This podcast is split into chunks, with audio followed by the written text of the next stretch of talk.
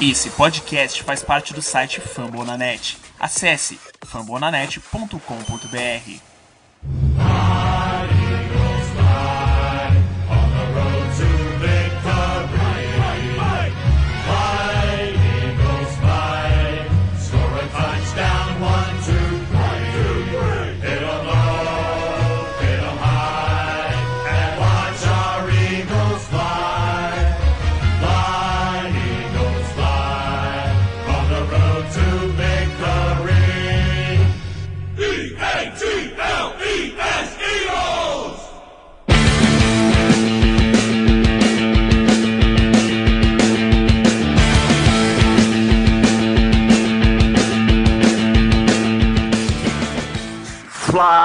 Eagles Fly, a águia voou e está no ar mais um Greencast, o podcast oficial da torcida do Philadelphia Eagles no Brasil. Eu sou Iago Moreira e serei o host do nosso programa de número 23, onde hoje iremos fazer uma rápida revisão da temporada 2008 e projeções futuras do Philadelphia Eagles. Para me ajudar nessa função, tenho a honra de compartilhar a mesa com o mais otimista torcedor do Eagles de todos. Direto de estampa, ele, Eduardo Guimarães. Tudo bem, Edu? Tudo ótimo. Eu não, eu não tinha visto essa introdução. Eu fiquei já feliz com esse otimista, né? O de Sampa também, não sou exatamente de Sampa, né? Sou da cidade de Vinhedo, que não é, não é muito longe de São Paulo, mas não é São Paulo, né? Mas obrigado pelo otimista aí. É, acho que o ano passado eu pude provar que não. Que não né, eu tenho uma imagem de, de pessimista, né? Mas o ano passado eu pude provar que eu tava que eu entrei a bordo e quando o time merece a gente vai junto, né? Vamos lá.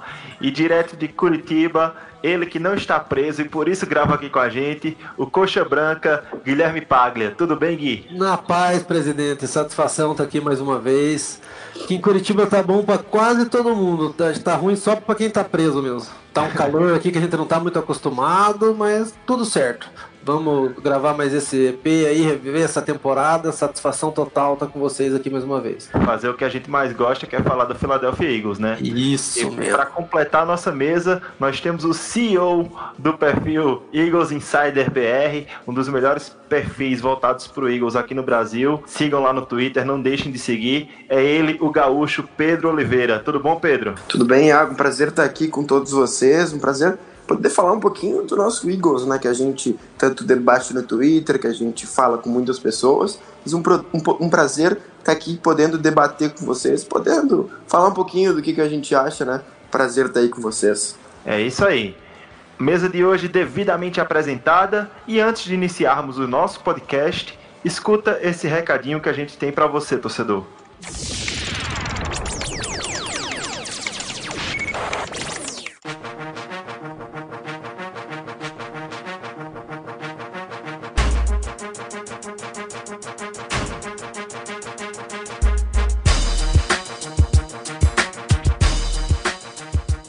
Atenção, torcedor do Eagles, não deixe de assinar o feed do nosso programa no iTunes, Spotify, Google ou no seu agregador de podcast preferido.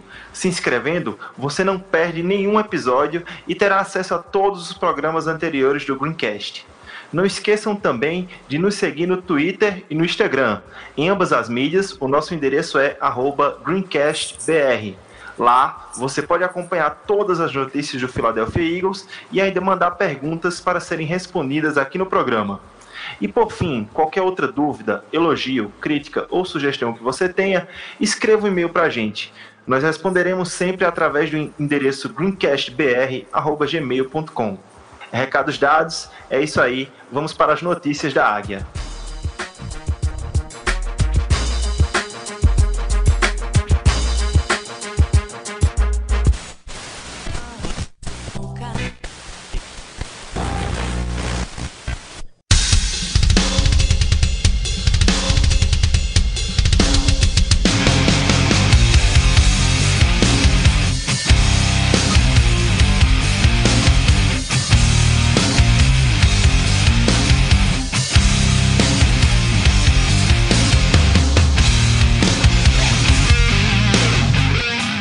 Para começar a noticiar tudo que aconteceu mais recentemente com o Eagles, vamos falar um pouco de mudanças no coaching staff, né, no staff de treinadores. Iniciando por uma mudança que tem se tornado corriqueira em quase todas as temporadas. O Philadelphia Eagles promoveu o Carson Walt para treinador de wide receivers. É, pelo quinto ano consecutivo, teremos um quinto treinador de recebedores diferentes. O Walsh, que chegou na Filadélfia em 2018 para ser assistente do treinador anterior, o Gunter Brewer, e é, o Walsh, que tem experiência aí até como coordenador ofensivo do Edmonton Eskimos, da CFL. Vamos ver se esse cara agora firma aí como nosso wide receivers coach e, por bastante tempo, né? Se ele faz o mesmo trabalho que o Mike Grove fez e é, melhora o desempenho de algum jogador aí que tá na zica, como ele, o Mike Grove fez com o Aguilar, desenterra o Gibson aí, transforma o Mike Hollins num superstar, ia ser uma maravilha, né? Precisa... Existem algumas coisas que, que favorecem um pouquinho ele ser promovido, que ele tem uma boa relação com o Mike Grove, porque quando o Mike Grove era treinador de wide receivers do Chicago Bears, ele era o assistente do Mike Grove. E também o Alshon Jeffrey, o Alshon Jeffrey era o wide receiver lá e ele era o assistente lá. Então ele já tem, estando apenas há um ano no time, ele já tem uma boa relação com os jogadores. Então talvez ele já saiba tirar o melhor de um cara como o Alshon Jeffrey, é, se comunicar bem com o Mike Grove, que alguns rumores falaram que era difícil isso. Acho que a gente pode debater isso depois, mas então ele já tem essa conexão com, com algumas pessoas dentro do Eagles. Pois é, né? E mais importante que ele consiga dar continuidade, né? Porque a gente vê que esse staff do Eagles é, em três temporadas seguidas mudou muito pouco, né? O que é bom para o time.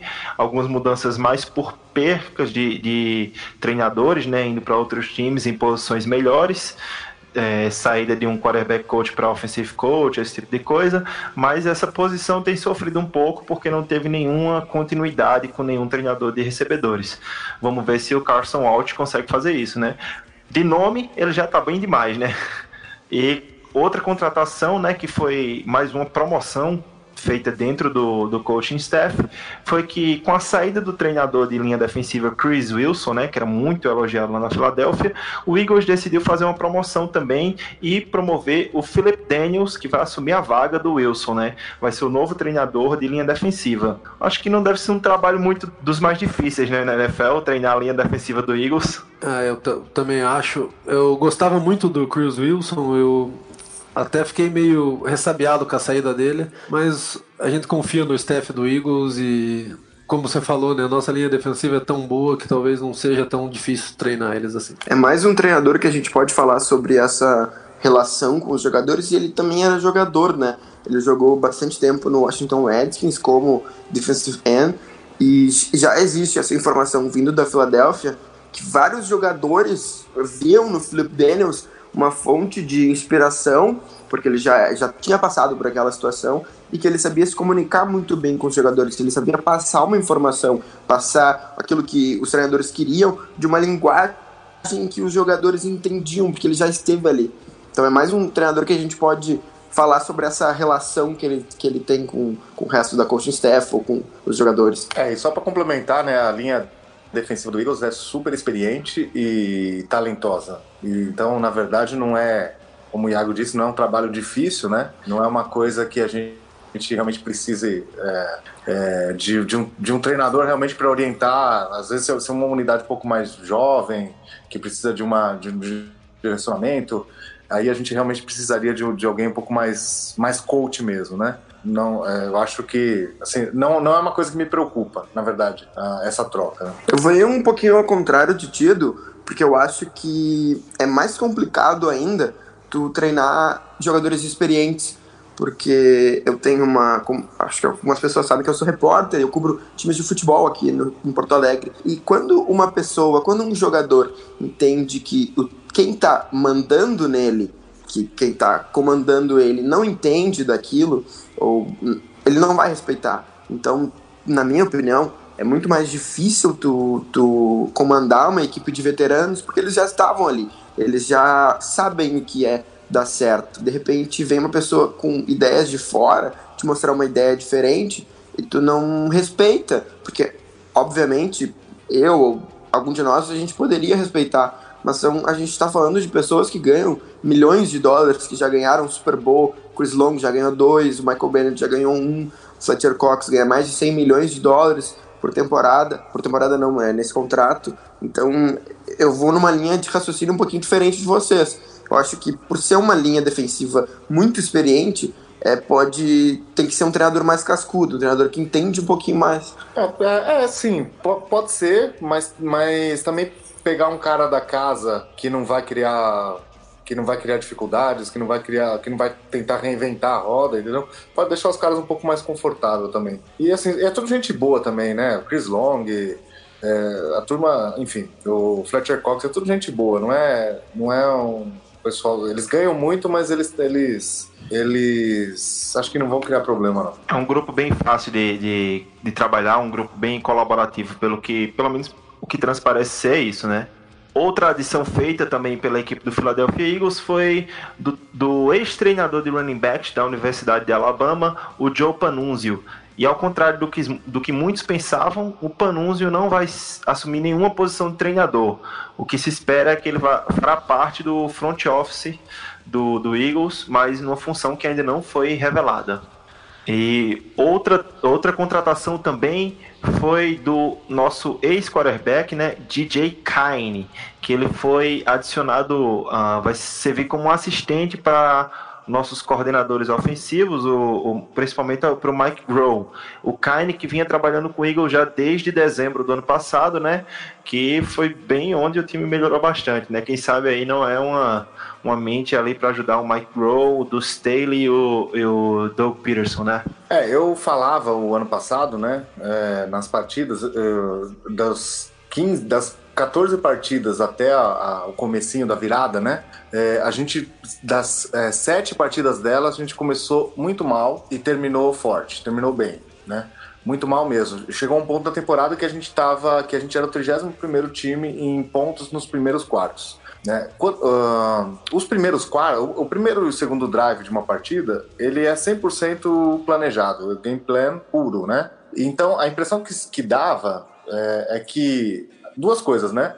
É que o trabalho da semana, é, né? Aquele, assistir o tempo do adversário, fazer o, o corte do, do, do playbook para fazer o plano de jogo e a instalação do plano de jogo e até mesmo a execução, né? Do, não estava sendo feita com com qualidade. A gente, com todo o respeito que, que a gente tem pelo Doug Peterson, né? A gente admira bastante o trabalho dele, continua admirando, mas parecia que faltava alguma coisa, né? E a gente estava realmente vendo a falta que fazia, que estava fazendo o Frank Reich, né? Que foi pro, pro, pro Colts e o John DeFilippo, né? Não sabemos qual fez mais falta, provavelmente Frank Reich. E, e o que eu falava era isso, que às vezes faltava, faltou pro Eagles contratar gente de fora, contratar tratar mentes novas, arejadas. Pelo fato de ter sido campeão, o Eagles foi muito, foi muito, uh, como que eu posso dizer assim, ele promoveu as pessoas, né, por reconhecimento de trabalho, que é muito legal também.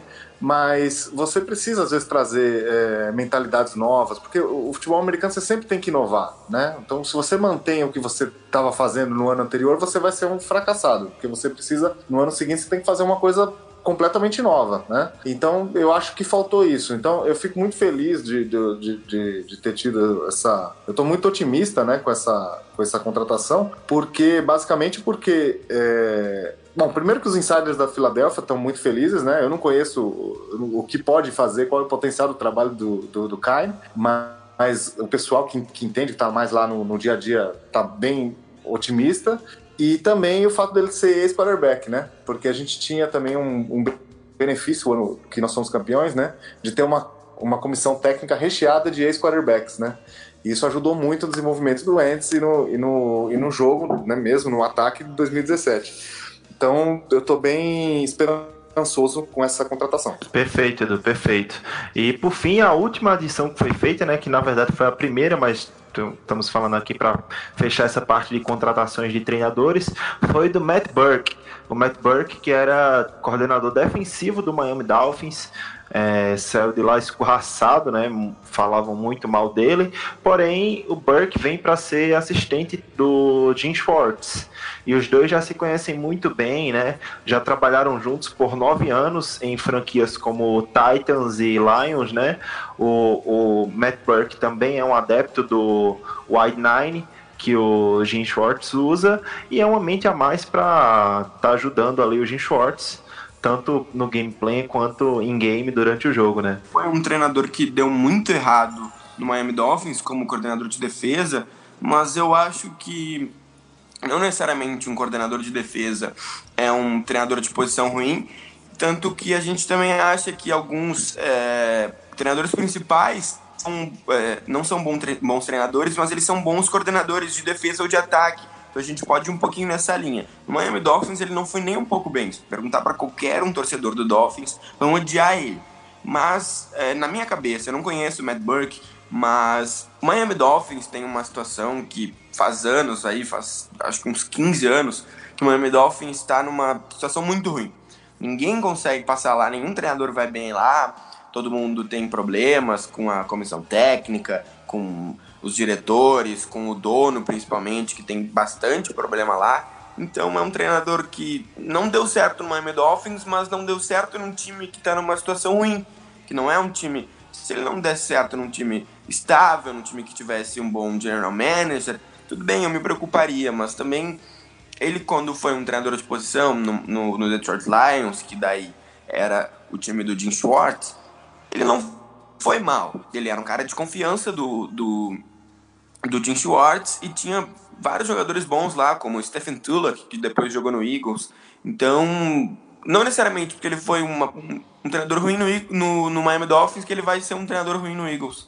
E, se eu não me engano, ele veio para ser coordenador de linebackers, né? E a nossa posição de linebackers na última temporada, ela ficou devendo, né? A gente, por muito tempo da temporada, ficou falando, cadê o Bradham, que a gente renovou o contrato? Cadê o Hicks, que voltou de lesão? Eu acho que a gente tava precisando de um sangue novo para ajudar esse grupo de posição mesmo. Que, que o é nosso linebacker... Né? Que é, que é, é talentoso, os dois é caras são talentosos, né? A gente talentosa que tava devendo desempenho, então para mim sempre fica a esperança de que o staff está fazendo a coisa certa e quando fala que veio para ajudar os linebackers, que era uma posição que ficou devendo ano passado, parece ser um movimento necessário mesmo, um movimento pontual. Na verdade, ele não vai ser treinador de linebackers, tá? O Ken Fledgel, que é o treinador de linebackers é, do Eagles, ele não, não ninguém falou nada sobre ele sair. Existiam alguns rumores que ele poderia se juntar ao Kansas City Chiefs, porque o Steve Spagnuolo, que uh, assumiu como coordenador de defesa lá, tem uma boa relação com o Ken Fledgel e quando o Steve Spagnuolo foi é, treinador principal do Rams, o Fledgel foi uh, coordenador de defesa dele. Então existiram alguns rumores, mas a princípio o Matt Burke vai ser vai ser assistente. um assistente para o Jim Schwartz. Não, não existe nada que ligue diretamente ele ao a, como a ser o novo treinador de linebackers do, do Eagle. Isso, perfeito, Pedro. É, eu ia até complementar foi bem pontual essa sua fala e realmente é isso. O Matt Burke, a princípio, ele vem para ser o principal assistente do Jim Schwartz na defesa, né? É, existiram realmente rumores que poderia ser para treinar linebackers, porém nada confirmado, até porque o Ken Flagel é um cara muito muito bem visto, muito bem quisto dentro da comissão técnica do, do Eagles, né? E se eu não me engano, até o Chris Long fez uma tatuagem com o rosto do Ken Flagel por, como promessa do, da vitória do Super Bowl 52. Ele, é... ele falou que ia fazer, mas não chegou a fazer, tá? Não chegou a fazer? Não ah, chegou a fazer. Arregou, arregou. Arregou, né? Acontece esse tipo de coisa. O Chris e... Long é um fanfarrão mesmo, né? Ganhou o Walter Payton, né? Mas vamos seguir aqui porque senão o programa vai ficar bastante longo, né? Temos mais duas notícias para vocês, essas relacionadas a contratos de jogadores, né? Primeiro, Vamos falar de Nick Foles, esse assunto aí que vem mexendo com a cabeça de muita gente, mas que pra gente que tá acompanhando de, é, digo assim, de perto, né, não tem nenhum bicho de sete cabeças, né? O Eagles foi lá, ativou a opção do contrato do Nick Foles, que era um contrato que tinha, tem uma opção mútua, né? Mútua, tinha uma opção mútua. O Eagles ativou a sua parte, que aí seria uma parte onde o, o Nick Foles receberia um contrato de 20 milhões para esse ano de 2019. Porém, por se tratar de uma opção mútua, o Nick Foles poderia escolher não estar fazendo parte desse contrato, pagando um valor de 2 milhões de dólares. Então, imediatamente após o Eagles informar que iria ativar a sua opção uh, do contrato, o Foles pagou os 2 milhões e agora é um free agent até segunda ordem, né? E eu acredito que assim ficará. É, na verdade ele será free agent quando o mercado abrir, né? Então por uhum. enquanto não. Porque é, não, por enquanto nós estamos ainda no ano, nós ainda estamos no ano na temporada de 2018 é, da liga interior. É, exatamente. É, nenhuma surpresa, na verdade assim, é, um pouco de surpresa, vai, vamos dizer assim, porque estavam é, se falando que o, que o Eagles ia dar o, o out, o Eagles ia já dar o opt-out e, e, sair do, do contrato. É, nesse caso, o Eagles salvaria 18 milhões e não 20, e não 20 né? Então, essa, esses 2 milhões, né? É, o que estava é, confuso e ninguém sabia muito ao certo era a questão da, da, da elegibilidade para pique compensatória. Para quem não, não sabe do, que a gente está falando, é, quando você perde mais jogadores do que ganha, do que, do que contrata numa free agency, na free agency seguinte você é elegível para receber algumas piques compensatórias. São escolhas do draft que você pode receber da liga, escolhas da a partir da, da terceira rodada para baixo, dependendo de uma conta maluca que eles fazem lá. Como o Foles é quarterback, se ele sair e virar free agents, provavelmente por ser quarterback vai ganhar um salário alto e com isso a gente ganharia uma pique compensatória alta, se realmente a gente for elegível para tal, né? A dúvida que se tinha é que se o Eagles desse o opt-in e o, e o, e o Foles desse opt-out, não, não entraria na contra compensatória. Então, por, por esse motivo, as pessoas achavam que o Eagles ia dar o out, né? Que ia abrir mão desses 2 milhões para dar o out. Mas na verdade não é bem assim, né? Depois é, eu até consultei, é, a gente consultou, né? Eu não sei, não lembro quem que compartilhou comigo, o pessoal do Over the Cap, né? O pessoal bastante é, é, especializado em contratos e tal, disse que não, que a pique compensatória vai vir pro, pro, pro, pro Eagles de qualquer forma, né? Vindo de qualquer forma, então o que o Eagles fez foi basicamente o que todo mundo esperava mesmo, que é pegar os 2 milhões de volta, né? Porque aí vai ser muito útil esses 2 milhões aqui pra gente, pra gente gastar, usar na nossa free agency, né? Nossa situação de cap não é a melhor possível. É, não foi sacanagem com o Foles, porque tá tudo em contrato, tá todo mundo sabendo, isso foi assinado, é mútuo.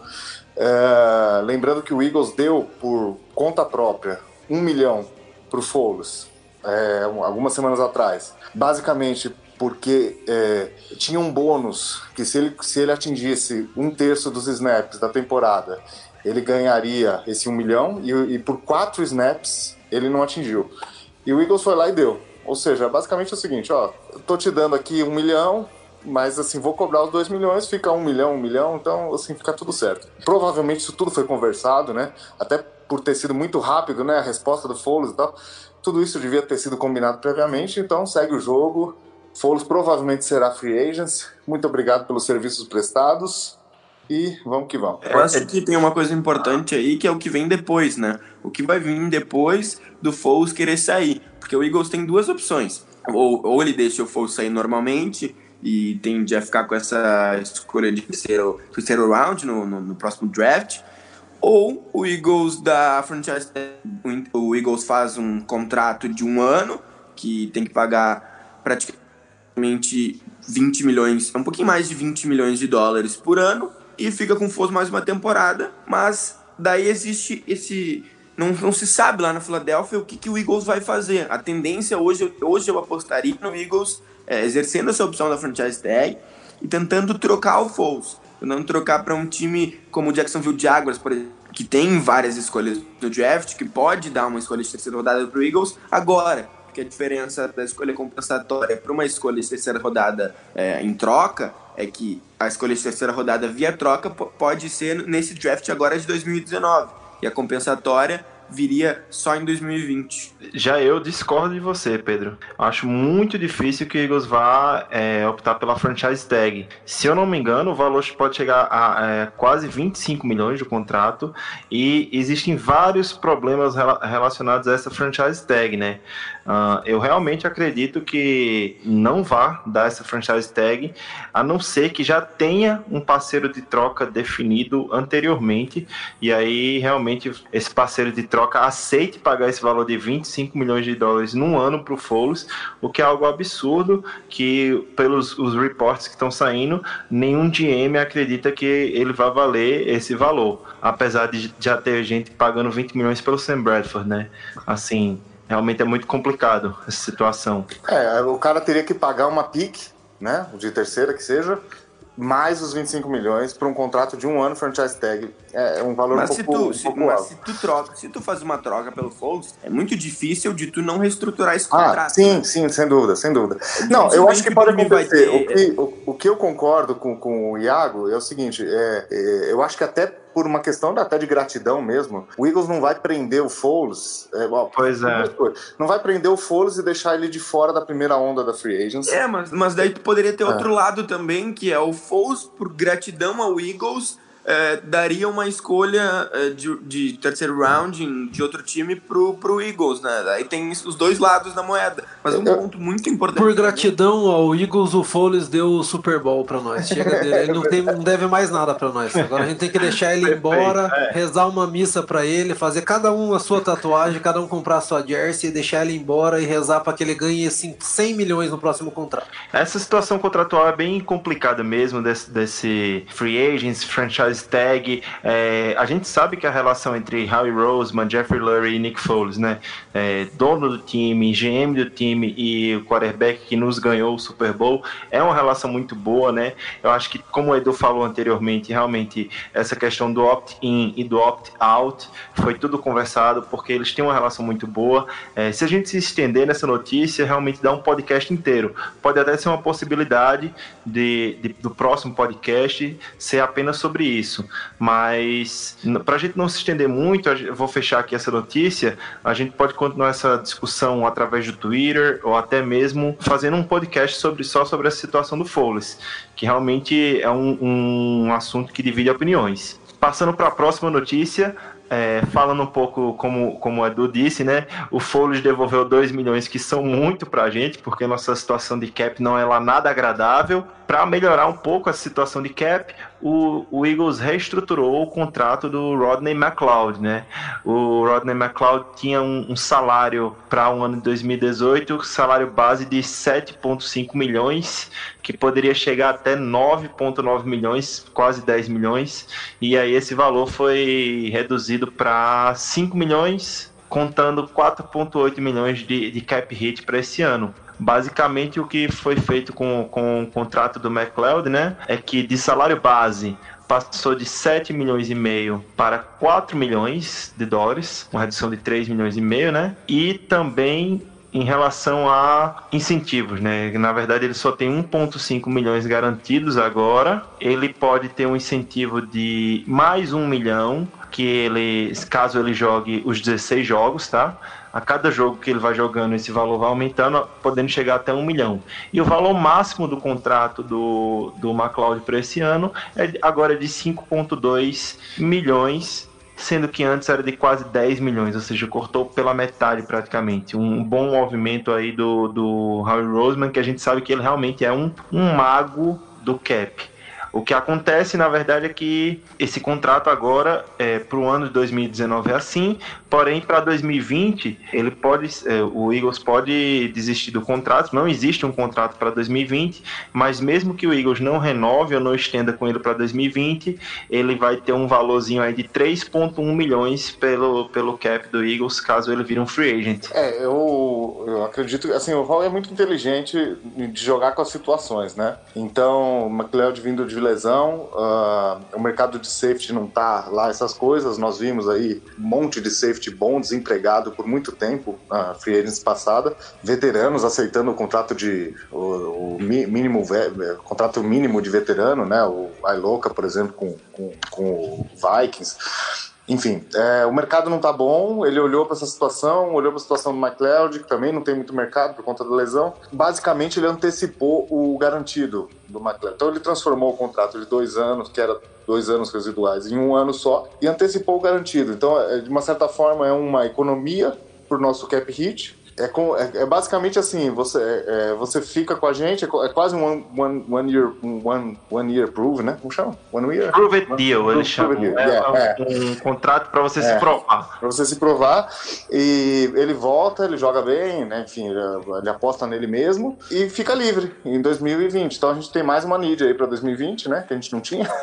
Na real, Mas... o Eagles pode até contar com ele em 2020 organizando um contrato, né? Visto Sim. que vai ter 3 milhões dele já como cap hit, aí poderia organizar para 2020. Agora, se ele é. jogar muito, realmente eu acho que fica fora da realidade do Eagles para 2020. É, mas é, mas o importante é isso, assim, é você jogar com, com a situação, né? E, e, e com isso o Eagles conseguiu reduzir bastante o cap hit desse ano. Sensacional. Eu tive dificuldade de entender o porquê que o McLeod aceitou isso daí. Basicamente é uma redução drástica do salário. Ajudou demais no cap do Eagles só, e ele é um cara importantíssimo. Um só para explicar Fala, um pouquinho, na verdade ele não é o salário dele, tá? É porque isso se faz muito com os jogadores, porque quando é um salário base ou um salário garantido, tu é obrigado a pagar aquilo e conta no salário cap daquele ano. Mas como o Eagles tira, deixa isso como um incentivo, como uma outra forma dele ganhar, mas que não é garantido mas que 90% é garantido, mas que no salário cap não vai contar, na verdade tu pode dividir isso nos próximos anos. Tu pode botar, por exemplo, um milhão em cada ano, em cada ano 2020, 2021, e aí vai. Na verdade, ele não vai estar tá deixando de receber, você vai receber de outra forma e para o time é melhor. Exatamente, foi justamente o que eu falei. Por isso que, independente dele estar na Filadélfia ou não em 2020, vai contar com 3,1 milhões no cap hit de 2020. É justamente isso que o Pedro falou. É, o, o Howie é um mago nessas contas porque ele sai dividindo, reestruturando, mas aí o jogador acaba, acaba recebendo o mesmo valor no final, não tem como mudar o valor total do contrato, né? Isso aí só se ele assinasse um novo contrato ou extensão de contrato, esse tipo de coisa. Então é isso, né? O Howie já começou a fazer as movimentações da free agency, né? Isso, com, claramente esse é um movimento para abrir cap space, né, no, é, espaço no teto salarial para contratar jogador na free agency. Essas próximas semanas devem ficar mais movimentadas. Continue acompanhando o Greencast e o Eagles Insider BR também no Twitter para ter mais notícias. E por fim, antes de irmos para a nossa pauta principal, queria falar que o, a nossa equipe do Greencast lançou lá no Twitter, GreencastBR, o nosso primeiro mock draft, né? A gente sabe que essa, essa off-season, todas as off-seasons são assim, né? Tem esse período de free agency, de contratação de jogadores, e tem o um período do NFL Draft, né?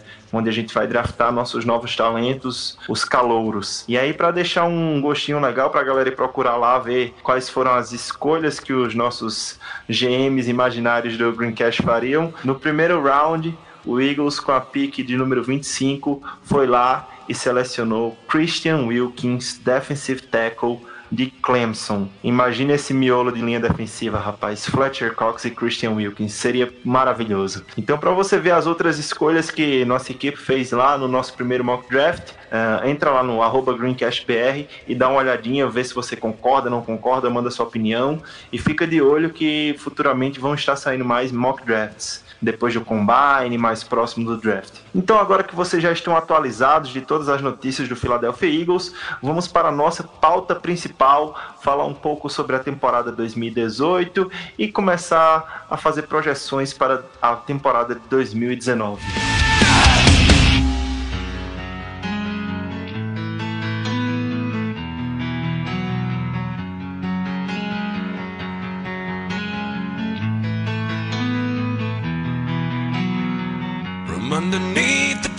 E na nossa pauta principal de hoje vamos falar um pouco dessa temporada de 2018, uma temporada que foi uma verdadeira montanha russa, feita de altos e baixos. Mais uma vez, uma temporada é, interessantíssima. É, não terminou da, da melhor maneira possível, mas digamos que foi um final de temporada reconfortante para a torcida do Philadelphia Eagles, né? Na temporada regular, o Eagles terminou 9 com nove vitórias e sete derrotas. E aqui a gente vai analisar um pouco, bem por cima, como se deu, como aconteceu essa temporada, né, de 2018.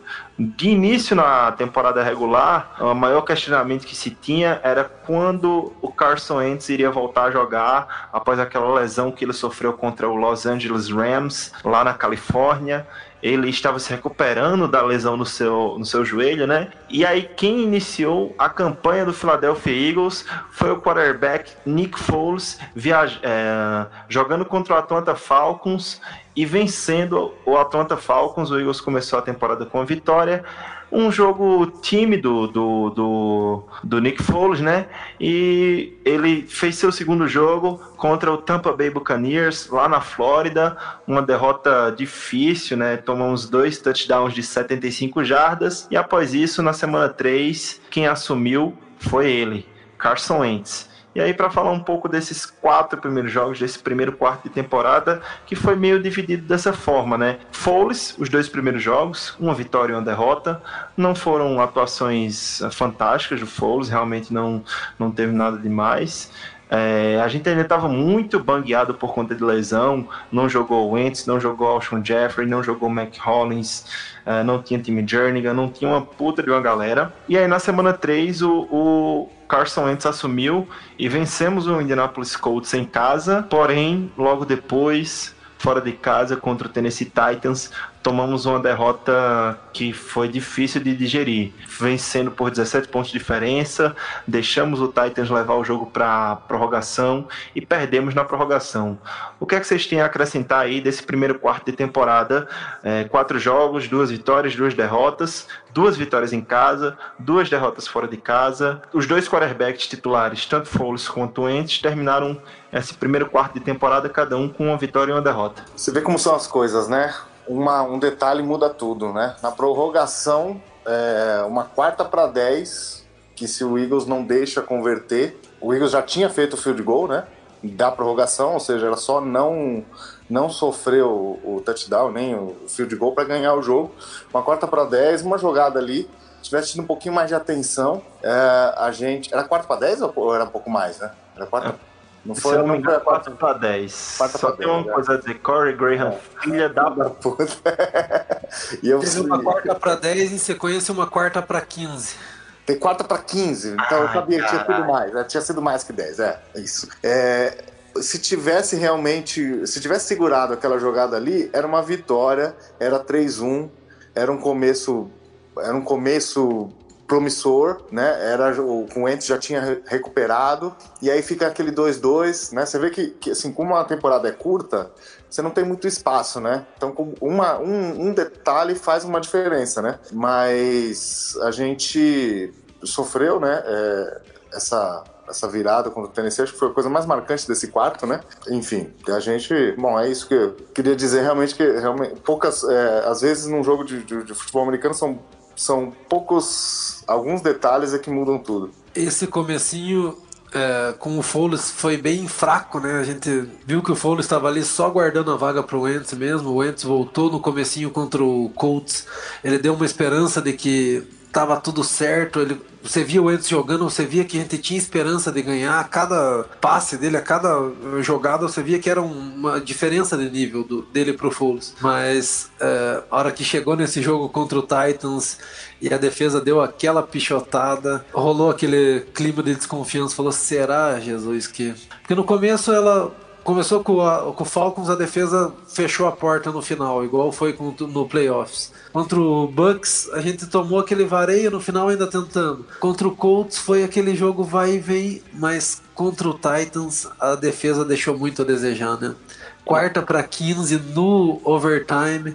Ainda ele, o, o técnico deles é, foi aquele teve aquele momento do Doug Peterson que foi na quarta descida no overtime, tipo, ou ganha ou acaba. E a gente deixar converter aquela quarta para 15 foi muito dolorido. É, na, foi na verdade, a gente, já tinha, a gente já tinha feito o nosso field goal, então eles tinham que ir, na verdade. Era, É. era uma. Era Ele uma- podia chutar o field goal e empatar, né? Ele É, não mas quis chutar que- o field goal, ele dava pra chutar. É, que era acho que a naquela quarta pra 15 jogada na que, linha eu, de que eu tô 31. falando, então eu não sei, talvez tenha sido a quarta para 10. Aquela jogada que eu A tô quarta pra falando 10, que foi bem ainda no não da A era. quarta pra 10 eles tiveram um false start, daí virou quarta pra 15.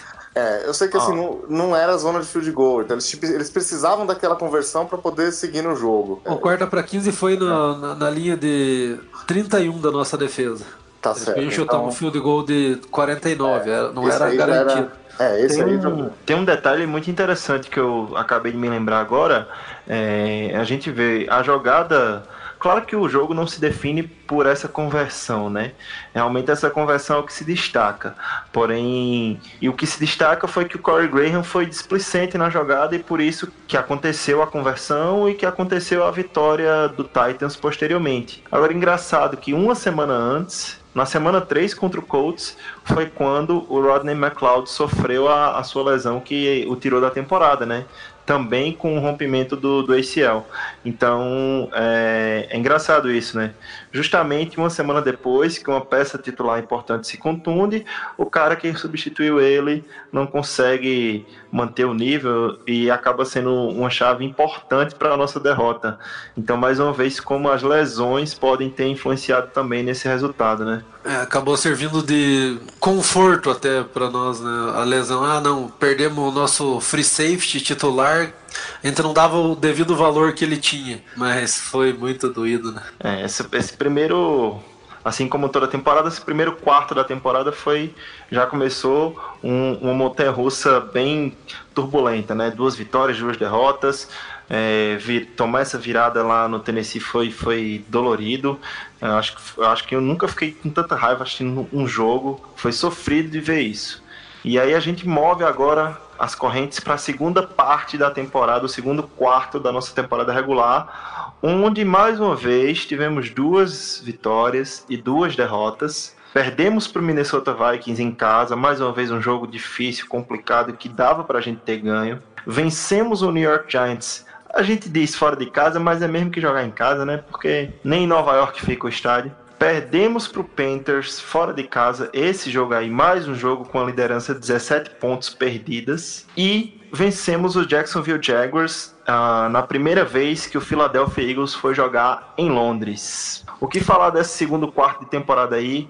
Ah, ao final dele, quatro vitórias e quatro derrotas. Eu tenho um pouquinho da minha observação desse, desse segundo quarto aí de temporada é que o Eagles é, tinha talento para jogar mais e não jogou mais porque o Carson Wentz estava jogando de uma forma muito limitada. Dava para ver que ele se exigia a jogar de um jeito, ele não conseguia é, jogar no nível Carson Wentz, no nível Carson Wentz de 2018, que a gente conhecia o Wentz, que a gente fez é, uma linha é, que o Carson Wentz tinha que jogar no mínimo aquilo que, que ele jogou em 2018. Então ele, ele poderia render mais e ele sabia disso e ele se, se forçava a render mais do que a gente via muitos passes, é, muitos overthrows, muito underthrows. Então foi complicado. Foi uma, foi uma parte da temporada complicada, porque a gente não tinha o Foles, porque a gente tinha é, o Wentz jogando, mas a gente não tinha aquele Wentz, aquele Wentz que a gente conhece, aquele Wentz que a gente viu em 2018. Então, não dá, eu, eu acho que não dá muito para julgar, porque claramente o Wentz estava machucado. O Wentz não era aquele Wentz que a gente conhecia. Bem notado, Pedro. E realmente é o que dizem, né, que essa lesão do ACL, para o cara ficar realmente 100% são dois anos, se eu não me engano, né? E ele foi forçado, de certa forma, a, a voltar a jogar. Porque ele voltou a jogar no, na segunda semana da temporada. Na, não, na terceira, desculpa. Terceira semana, isso. Isso. Então, ele, ele não teve uma pré-temporada, ele não pôde é, ter uma, uma química com os seus recebedores. Dava pra ver que ele não era aquele Wentz. E ele se forçou muito a isso também, né? O que dizem é o que transpareceu. Ele não queria ficar fora do campo por muito tempo.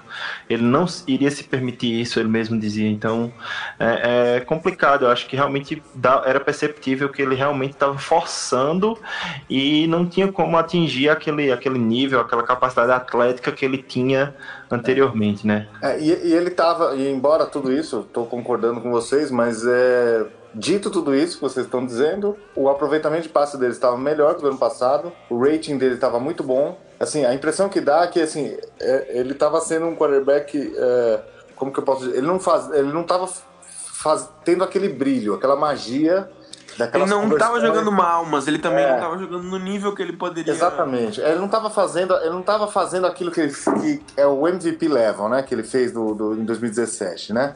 É, aquelas conversões de de terceira para 8, terceira para 18 que ele fazia e tal. E ele estava um pouco preso, né? Parecia assim com pouca mobilidade. Poucas vezes a gente viu ele fazendo né? nesse quarto, né?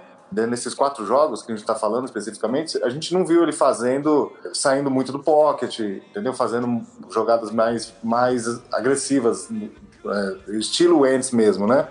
É, ele acabou fazendo lá no terceiro quarto que a gente vai falar, lá, contra o Washington, fez uma ou outra tal, mas realmente ele nunca foi o, o, o, cara. E também eu continuo insistindo, né? Já falei lá atrás, parece que o plano de jogo também não ajudou muito. Eu acho que é, também é, se pedia que o Ents fizesse muita coisa, sabe? É, se esperava que o Ents, assim, pelo talento do Ents, foi colocado muito na, nas costas dele. E, e jogo era... terrestre não estava funcionando, a linha ofensiva nesse quarto também não estava indo tão bem. A defesa não estava clicando. Tem várias coisas não entes que também faziam parte desse dessa início titubeante aí do, do É verdade. Tem, tem... Deixa eu só complementar um, um um ponto aqui do, do que o Edu falou, é, para colocar em números o que ele falou um pouco, é, realmente o Ent não parecia ser aquele do, da temporada passada, mas como o Edu falou, os números dele eram melhores do que o da temporada anterior.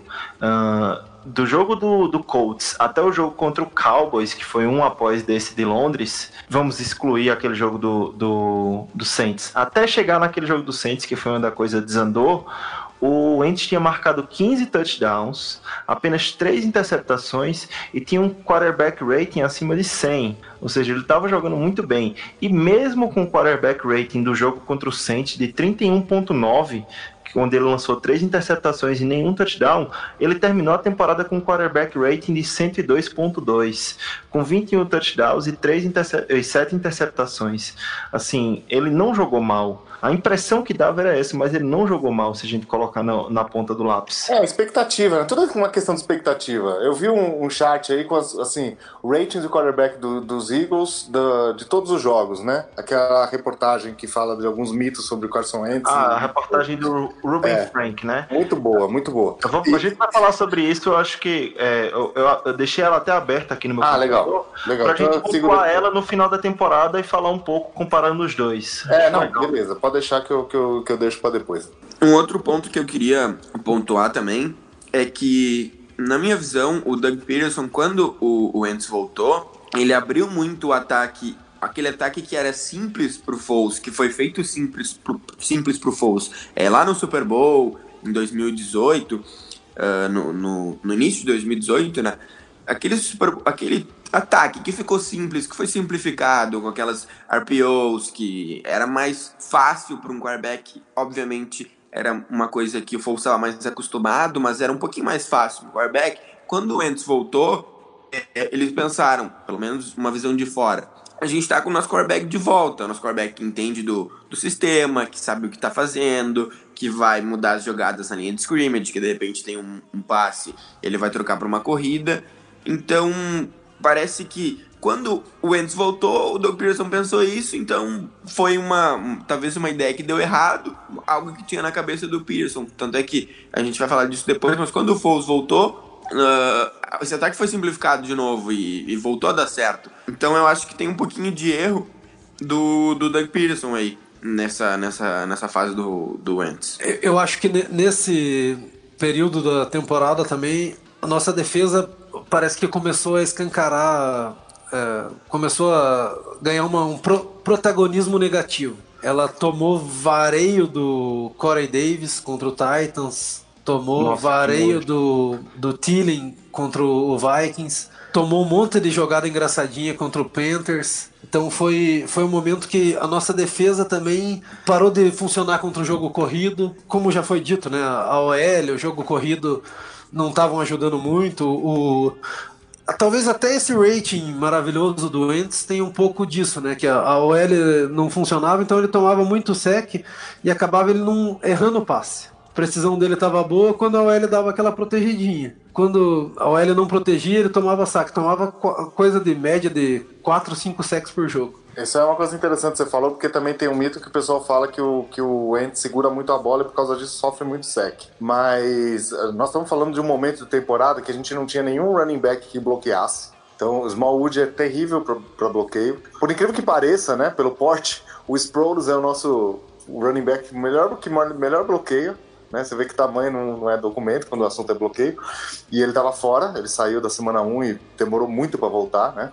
O Zach Ertz era chamado apenas para fazer rotas, né? Não, não era acionado para o jogo de, de corrida, de, de, bloqueio. E por uma razão que a gente desconhece, a gente não estava usando muito Dallas Goddard. Provavelmente porque calor, enfim, a gente estava usando mais a formação 11 personnel, que é a formação com um Tyrant só o ataque estava desequilibrado. Ou seja, mandava blitz no Eagles, era certeza de, de, de, coisa boa. Porque, por uma questão numérica, matemática, né? Tinha mais gente atacando o quarterback do que caras fazendo bloqueio, né? Então, então realmente foi, foi difícil, foi duro. O Jason Peters teve algumas lesões, né, no, tríceps, teve no, no braço. Não completava os jogos, né? Não completava os jogos, exatamente. O Goddard estava sendo muito utilizado como secretário da, da linha ofensiva ali. A hora que entrava o Big V, ele ficava só do lado, ele não estava sendo acionado no, no jogo de passe. E que escolha, o né? Quem, quem, abrir um parênteses aqui rapidinho, quem imaginaria, né? Que a gente todo mundo fala, ah, não é o need Tyrande, realmente não era, mas que escolha essa do Dallas Goddard, né? O cara recebe bem, o cara é playmaker e o cara ainda bloqueia sensacionalmente. O Pagler é fã do, do Goddard, né, Pagler? Sou, sou fã demais. Eu acho que o, o, trabalho que ele fez de bloqueio ali, como underdog mesmo no grupo de Tyrands ali, fazendo o serviço sujo de ajudar no bloqueio, ajudar no bloqueio tanto pro passe quanto pra corrida, era um negócio que ele era exigido muito pouco e quando era exigido era num nível muito fraco do, do, da universidade dele, da Série B lá de South Dakota. Eu sou fãzaço dele. A galera é, queria muito ele no jogo de passe mesmo, ele ser acionado para receber os passes, que ele era muito bem é, hateado como recebedor de passe. Mas o que ele ajudou no, no bloqueio ali foi um negócio sensacional. A gente chegou a ter nível da temporada dentro de falar que ele era o Selic bloqueando e o Ertz correndo rota e recebendo exagerado, né? Como é, como é a nosso, nossa é. vida. Mas é, nessa fase também é, escancarou até o, o Lane Johnson, né? Tipo, ele tomou vareio do Hulk do Titans, tomou vareio de um cara undrafted do, do Vikings. Então a nossa linha ofensiva estava muito zicada, estava naquela dúvida entre seu Malo e o Will Nisk. O Jason Kelsey também teve lesão na virilha, teve alguns jogos que ele saiu no meio do jogo. Running backs não ajudavam no bloqueio, então tava um negócio sinistro. Contra o o Panthers também rolou aquela do. Nessa fase rolou aquela dúvida em cima do Wentz, né? Sobre ele ser clutch ou não. Principalmente naquele jogo com o Panthers que ele teve a última posse de bola na mão dele.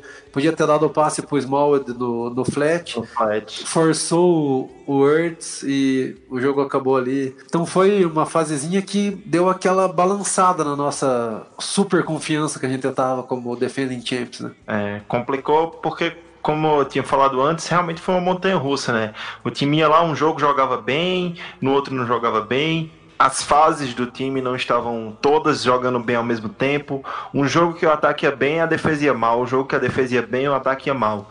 Realmente foi muito complicado. E aí, acelerando um pouquinho para os dois últimos quartos da temporada, né? O terceiro quarto e o quarto quarto da temporada. Uh, no terceiro quarto, a gente teve duas derrotas seguidas, uma para os Cowboys em casa, isso eu não quero nem comentar. E aquele vexame lá em New Orleans, né? Que os caras realmente fizeram o que quiseram contra a gente. E aí, começou uma leve recuperação. Tivemos duas vitórias seguidas contra dois rivais de divisão que realmente estavam bem, bem mal, né? O Giants e os Red, Redskins. No último quarto da temporada, perdemos para os Cowboys lá em Dallas. Mais uma prorrogação onde perdemos. Duas, as duas que jogamos essa temporada nós perdemos, né? E aí voltou o filme de 2017, o filme de 2000, 2017, né, do Super Bowl 2018. Carson Wentz sai por lesão na, nas costelas, né, se eu não me engano, e quem assume é o, o Nick Foles. No momento que o Nick Foles assumiu o, o ataque do, do Eagles como quarterback, o Eagles tinha 2,7% de chance de se classificar aos playoffs. 2%. E aí por isso que tem toda uma mística em volta do Foles. Porque como a gente sabe, essas três vitórias seguidas contra Rams, Texans e Redskins não é só mérito do Foles, é mérito de todo o time que jogou melhor. Mas parece que tem uma mística envolvendo esse cara que quando ele quando ele é o quarterback titular do Eagles, as coisas começam a funcionar. E eu também não quero tirar o mérito dele, né? Se a gente colocar em, em, perspectiva aquela partida contra o Texans, eu acho que foi o melhor jogo da carreira do Foles tirando o Super Bowl. O cara jogou demais, ele realmente foi um dos motivos, um dos principais fatores de levar a gente para os playoffs. E aí, como é que vocês avaliam essa, esse, essa reta final de temporada, né? O terceiro e quarto quarto de temporada, onde a gente acabou vencendo os três últimos jogos, perdemos prorrogação para os Cowboys, fomos humilhados em New Orleans. Uh, qual, qual, é o panorama que vocês dão para esses oito últimos jogos aí da temporada antes de chegarmos aos playoffs? Vamos pegar essa parte final depois e dar um, um enfoque. É, eu acho que, bom, etapas bem diferentes, né? É, a gente continuou penando aí, né? A, partida contra o Dallas em casa, por acaso eu tava lá, né? Primeira derrota ao vivo que eu fui que eu vi. É, acontece, ia acontecer mais cedo ou mais tarde, né? Não jogamos bem nesse jogo, jogamos muito mal contra o Saints. Contra o, o, os Giants, o segundo jogo contra os Giants, a gente começou muito mal, né? E a gente basicamente deu sorte gente escapou de uma derrota ali, porque eles abriram uma vantagem, simplesmente tudo aquilo que eles estavam fazendo que estava dando certo, eles pararam de fazer por uma razão que eu desconheço, né? Então, eles pararam de acionar o Sanko Barkley, que estava dando muito certo, eles pararam de castigar a gente no fundo. Temos que lembrar que aqui nós estamos falando do ápice das lesões, né? Enfim, o ano passado a gente teve muita lesão, né? Também. E a gente conseguiu passar por cima da lesão. Mas se a gente lembrar, era basicamente caras importantes, Jason Peters, Jordan Hicks, é, Sproles, é, eram caras, é, o próprio Wentz, mas era basicamente um de cada unidade. Era, parecia que as lesões estavam distribuídas. E esse ano a gente sofreu demais na secundária. Sim, os cinco corners do time, todos os corners, titulares e reservas, estavam fora na semana do jogo contra o Saints, por exemplo. A gente vai enfrentar o Drew Brees, no Dome, vai enfrentar o Drew Brees, e ele sabendo que não tem é, corner de nível de NFL jogando no outside, o Devontae Balsby tá jogando a EF agora, né? Então, quer dizer, é, era esse tipo de, de jogador que estava jogando titular contra o Drew Brees, entendeu? Contra o, o, o Giants também, né? E, enfim, e, e aquela derrota com o Redskins, desculpa, com o Cowboys, para mim tinha selado o fim da, da temporada, mas aí veio a arrancada final, né? Porque muitas, como você disse, Iago, muitas coisas aconteceram simultaneamente. Teve a, a questão, tem a questão do mérito do, do Foles, que ele é um cara muito calmo, muito frio. Assim, ele não é perfeito. É o que erra quando ele é NFL. É, ele erra, ele não é perfeito, mas assim, ele parece que ele passa por cima dos erros, vai, enxerga através disso e chega no, no fim, naquele, no último drive, ele está sempre calmo e sempre com a sensação, e a gente sempre com a sensação de que vai acontecer de novo, né? E muitas coisas que não tem nada a ver com o quarterback aconteceram também. A defesa clicou, a defesa que não forçava turnovers começou a forçar, é, voltou a jogar num nível bem parecido com o do ano passado. E a, e, e a secundária foi voltando, né? Depois, do, depois desse, dessa tragédia contra, contra o Saints e contra o Giants, né? Que estavam os cinco corners fora e o McLeod também fora, né? Já estava desde a semana 3. Eles foram voltando, né? Só de voltar o Maddox e o. Putz, me ajuda aí, gente. Razul Douglas também. Razul Douglas, é. Fora e voltou. Só de voltar o Maddox e Razul Douglas, que na teoria eram dois reservas, só de voltar ali já deu uma, já deu uma, uma estabilizada. Inclusive o Maddox, para mim, se tornou um jogador que hoje não sai do time de jeito nenhum. E para mim o Douglas, viu? Eu tenho que eu sou fã é. do Douglas, é, mas se você vê, o, o é. cara jogou muito bem. É, ele jogou em nível titular. E sim. realmente, muitos acreditam que não, mas eu acho que ele tem capacidade sim de jogar no outside. Ah, principalmente a percepção mais curta de campo dele é incrível, né? Uhum. Realmente o que é, os problemas para ele é quando Uh, jogadas mais longas, né? Por isso é, que a velocidade vai deixar ele. ele eu acho que ele daria um bom safety. Eu acho que ele é um safety melhor do que um cornerback, porque uhum. ele sabe muito uhum. bem taclear, tá? Ele, Uhum. é, um, ele é um dos melhores tacleadores que teve na secundária do Eagles, é, tirando o Malcolm Jenkins, em bom tempo. Então, ele sabe é, é, pressionar o quarterback. Algumas poucas vezes que ele pressionou o quarterback, ele foi bem. Então, ele é um cara que pode dar um safety bem interessante aí, até melhor do que como cornerback. Eu concordo, mas eu acho que também, como cornerback, ele tem condições de ser titular, sim. Eu acho que ele é um jogador muito underrated da nossa defesa, da nossa secundária. É, eu, eu falei no último Greencast que eu participei, que foi entre o jogo do Chicago e o do, e o do Saints, que hoje, voltando os titulares, né, que eram na época o, o Darby, Mills e o Sidney Jones, eu teria muita dificuldade de escalá-los. Porque, pelo que estava jogando já o Russell Douglas, o Maddox e o LeBlanc, né? Quer o dizer, Douglas na um- red zone, um ele é ou outro- absurdo. Ele é. É. absurdo na red zone. um ou outro eu ia acabar pondo. Eu acho que ia acabar pondo o Darby em algum lugar aí, né? Mas realmente era difícil, né? Porque é, os caras é, realmente deram uma estabilizada. E, e- foi, uma, foi a- a- uma parte chave dessa recuperação, né? É que fica muito nas costas do quarterback, né? Mas a volta do- do- do- é, de alguns jogadores da secundária. a- a, linha defensiva voltando a jogar no nível do, do, do, ano anterior. E a linha ofensiva também melhorou. A, a, utilização do, do pacote 12 personnel, que a gente falava que, tinha, que o Eagles tinha que usar mais, o Eagles tinha que usar mais. Todos os números apontavam que o jogo, tanto o jogo aéreo quanto o jogo terrestre, era melhor com 12 personnel do que com 11 personnel. E o, mas o Eagles insistia. Então, realmente, o que o Pedro falou faz sentido, né? Eu acho que o plano de jogo com o Wentz era muito mirabolante, muito complexo demais, cheio de, de alternativas. E às vezes o- a resposta, a- o melhor é o, é o simples, né? Para você poder ganhar ritmo, né? Conseguir con- conquistar first downs e, e- e- e ganhar ritmo, né? É, então, tudo isso aconteceu junto com, a- com a- com o fator Nick Foles, né?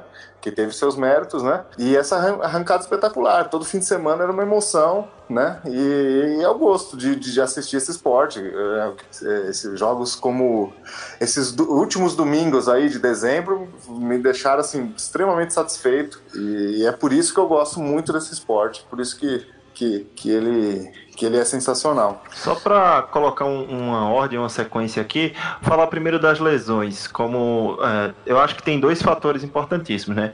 Realmente o Foles foi bem e tal, mas tem esse fator da defesa ter evoluído bastante. Eu acho que a, a evolução da defesa foi incrível. E tem um fator das lesões, que os jogadores começaram a voltar a partir do momento que o Foles assumiu o- como quarterback do, do Eagles. Na semana 12, ainda o ainda não era o quarterback o Nick Foles, mas aí estavam começando a voltar jogadores importantes. Semana 12 voltou o time Jernigan, que aí não aguentou muito, ficou fora na 13, beleza. Mas na semana 13 voltou Darren Sproles, depois de três meses fora do time. Voltou e voltou jogando bem, sendo importante para o ataque, sendo importante para o Foles. Na semana 15 Tivemos o retorno do Avante Maddox. Na semana 16, Jordan Hicks volta. Jerningham fica 100%, entendeu? Parece que as coisas começaram a clicar, os jogadores voltaram a jogar e aí encaixou tudo, né? E teve, teve um, um grande achado aí que o, o meu primo Paglia quer falar aí também, né? Que fechou toda essa defesa perfeita, que foi o Crevon LeBlanc, né? Esse Curvão LeBlanc, né, veio do dispensado do Lions, que tava uma desgraça, foi dispensado do Lions, a gente falou, caralho, a gente já tá fudido, pega um cornerback do Lions que não serve pro Lions, o que que ele vai servir aqui? Acabou sendo um dos melhores jogadores da nossa secundária no, nesse finalzinho de temporada. né? Foi aquela derrota sofrida pro Cowboys, falando do terceiro quarto, vou fazer um resumo rapidinho. Derrota sofrida pro Cowboys, que daí veio o Dak Prescott, fez aquele game winning drive pra esfregar na nossa cara que ele sabe ser clutch e o Wentz com tudo aquela magia que é, aquela aquele drama de que ah, o Wentz não é clutch, o Wentz não é clutch, aquela baboseira Deixa eu só fazer um asterisco aqui. Nesse jogo, o Wentz foi super clutch. Ele foi bem, jogou- ele foi buscando toda o, hora, né? o Igor jogou muito mal, três quartos inteiro. É. E o último quarto ele puxou uma virada espetacular, conseguiu levar o jogo pra prorrogação e não teve a chance de tocar na bola É, na prorrogação. A porra do, do Prescott ganha da gente, a gente vai lá, toma aquele pau do Saints, que tava magoado com nós, eles foram lá pra judiar da gente. Daí entra aquela sequencinha dos jogos da divisão. Tu fala, não, ainda tá na nossa mão. Três jogos da divisão, de ganhar os três, é tudo nosso. Tu ganha do, do Giants, ganha do Redskins, vai pro Cowboys de novo, não dá certo. O maldito do Amari Cooper joga tudo, aquela bola resbala na mão do Razul Douglas.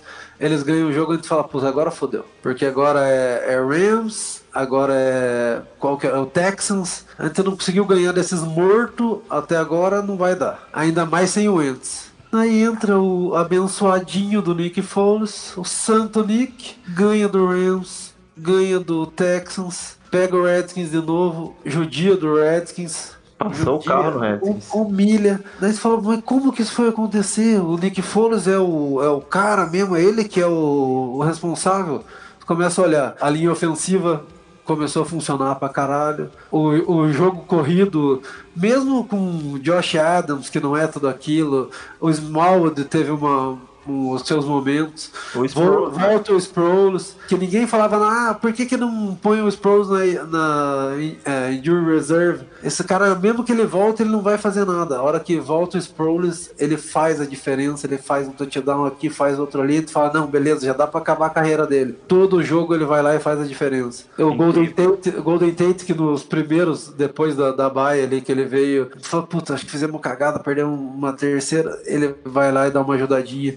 Daí entra o Foles, começa a fazer o Aguilar funcionar, começa a fazer o Jeffrey funcionar. Você fala, caralho, será que é possível a magia se repetir de novo? E aí, realmente, vamos, focar um pouco agora nessa parte final da temporada. Foi justamente esse o pensamento, o Paglia apontou perfeitamente, né? Ah, será que poderia acontecer novamente? Nick Foles assumiu na semana 15, vencemos Rams, vencemos Texans, vencemos Redskins. Redskins. Após perder para os Cowboys, nossas chances de playoffs eram de 2,7%. Eu já falei isso aqui.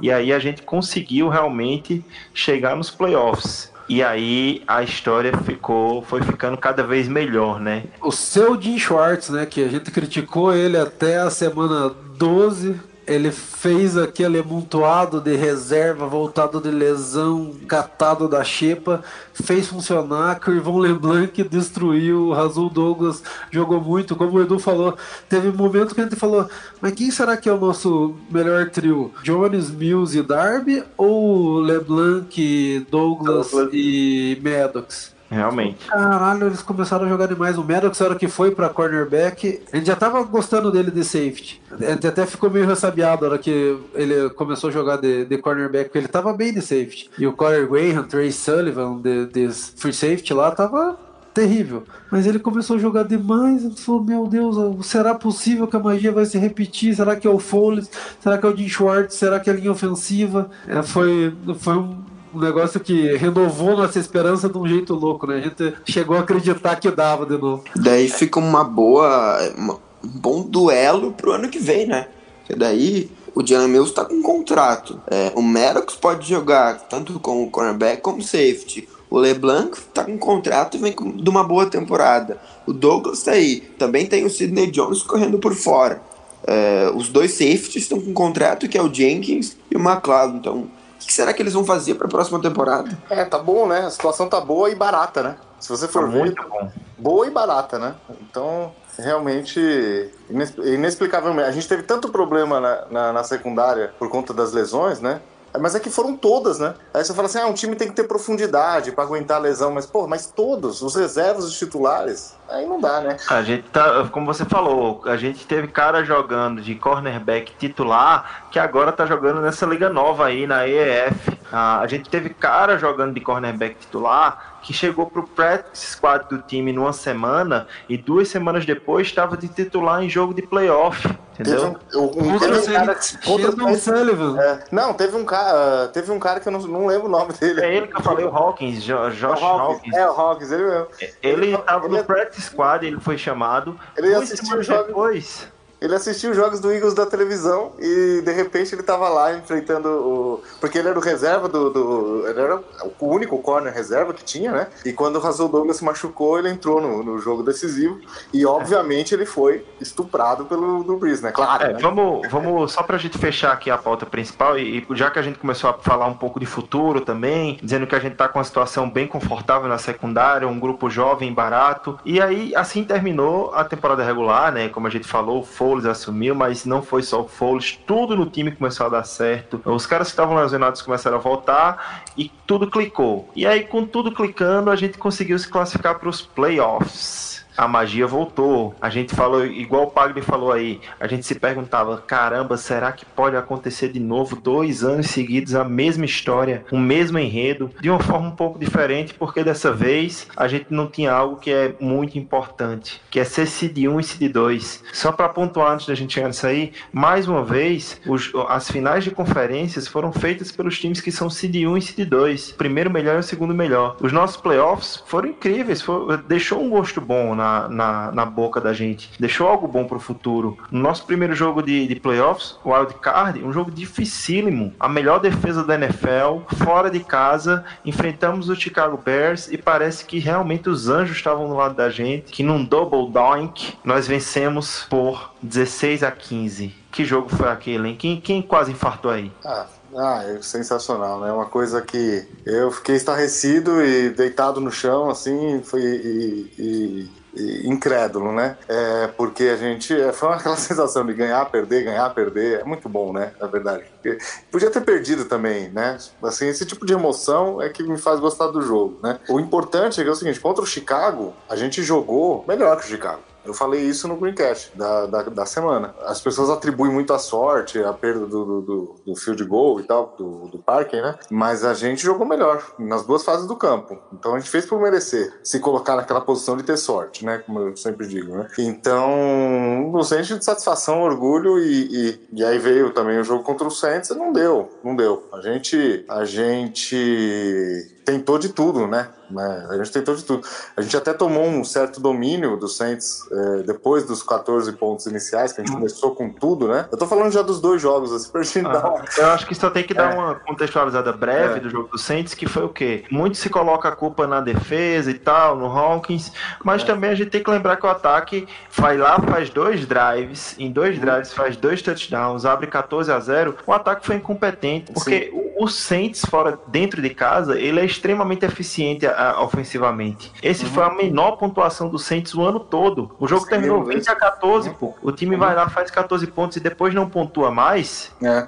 Aí é, é, absurdo, pô. É absurdo. É, sim, mas aí a gente sentiu falta do. De, de do, né, do.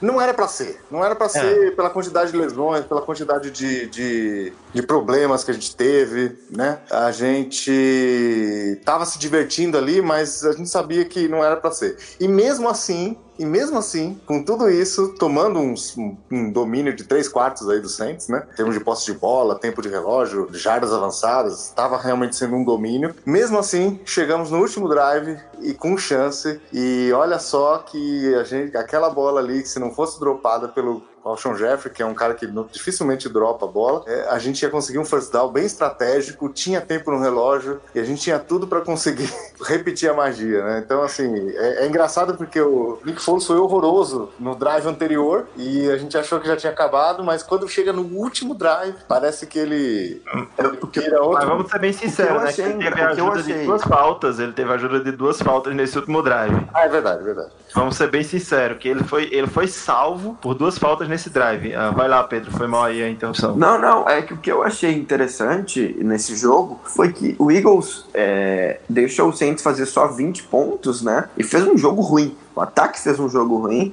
E a defesa, de certa forma, principalmente os linebackers e, e, a linha defensiva fizeram um jogo ruim. Os defensive backs a gente não pode dizer muito porque o Hawkins estava jogando.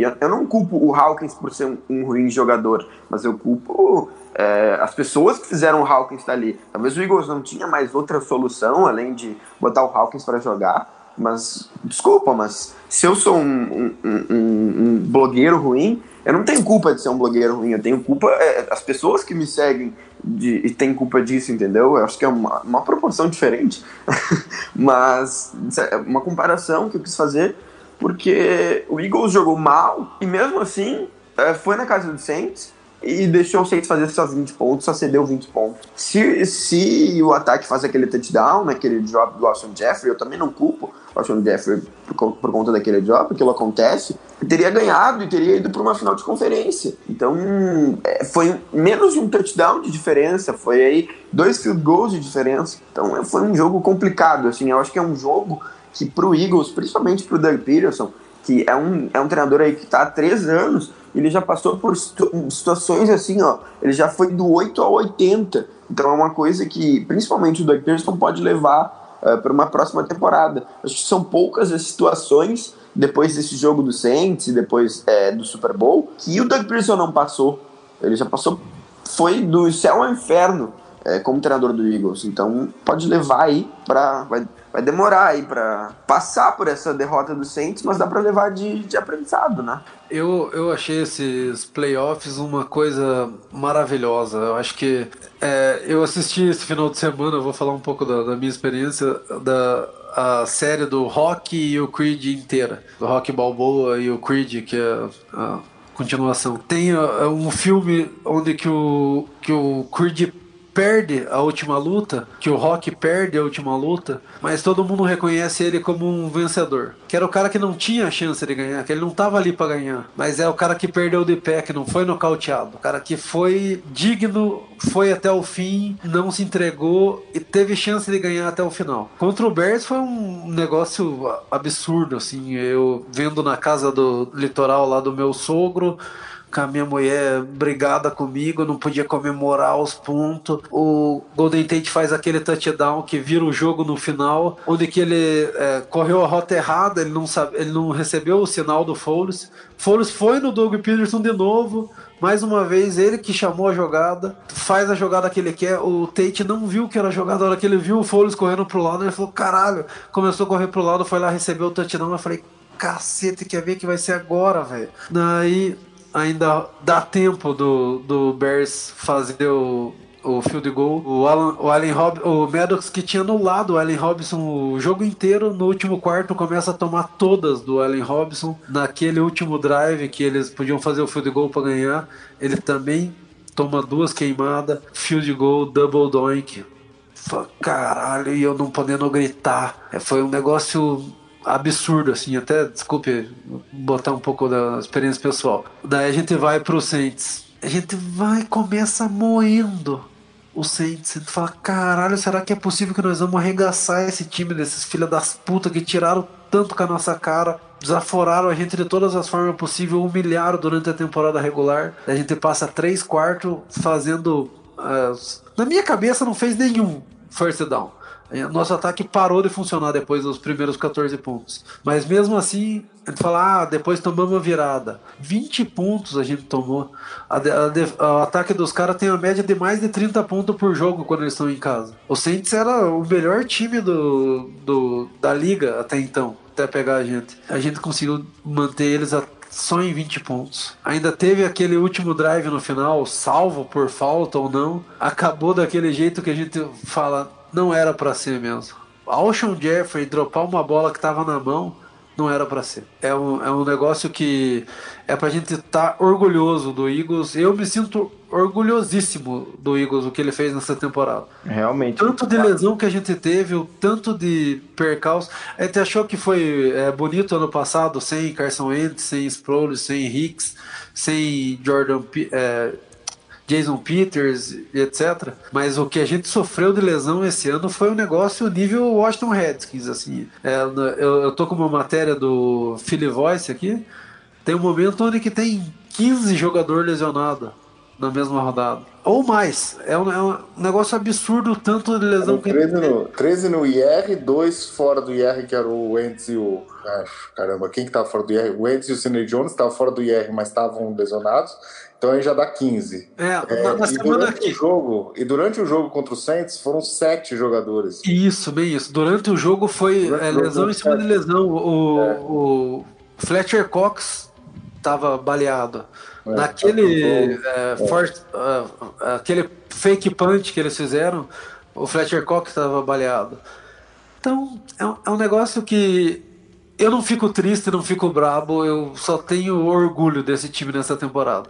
Eu acho Acabou que de um jeito de cabeça em pé contra o melhor time da liga e fez eles sofrer para ganhar. O Eu que acho eles que fizeram foi com a o- gente durante a temporada, que foi um vareio, eles não conseguiram fazer de novo. Eu acho que foi o sentimento que ficou na grande maioria da torcida, né?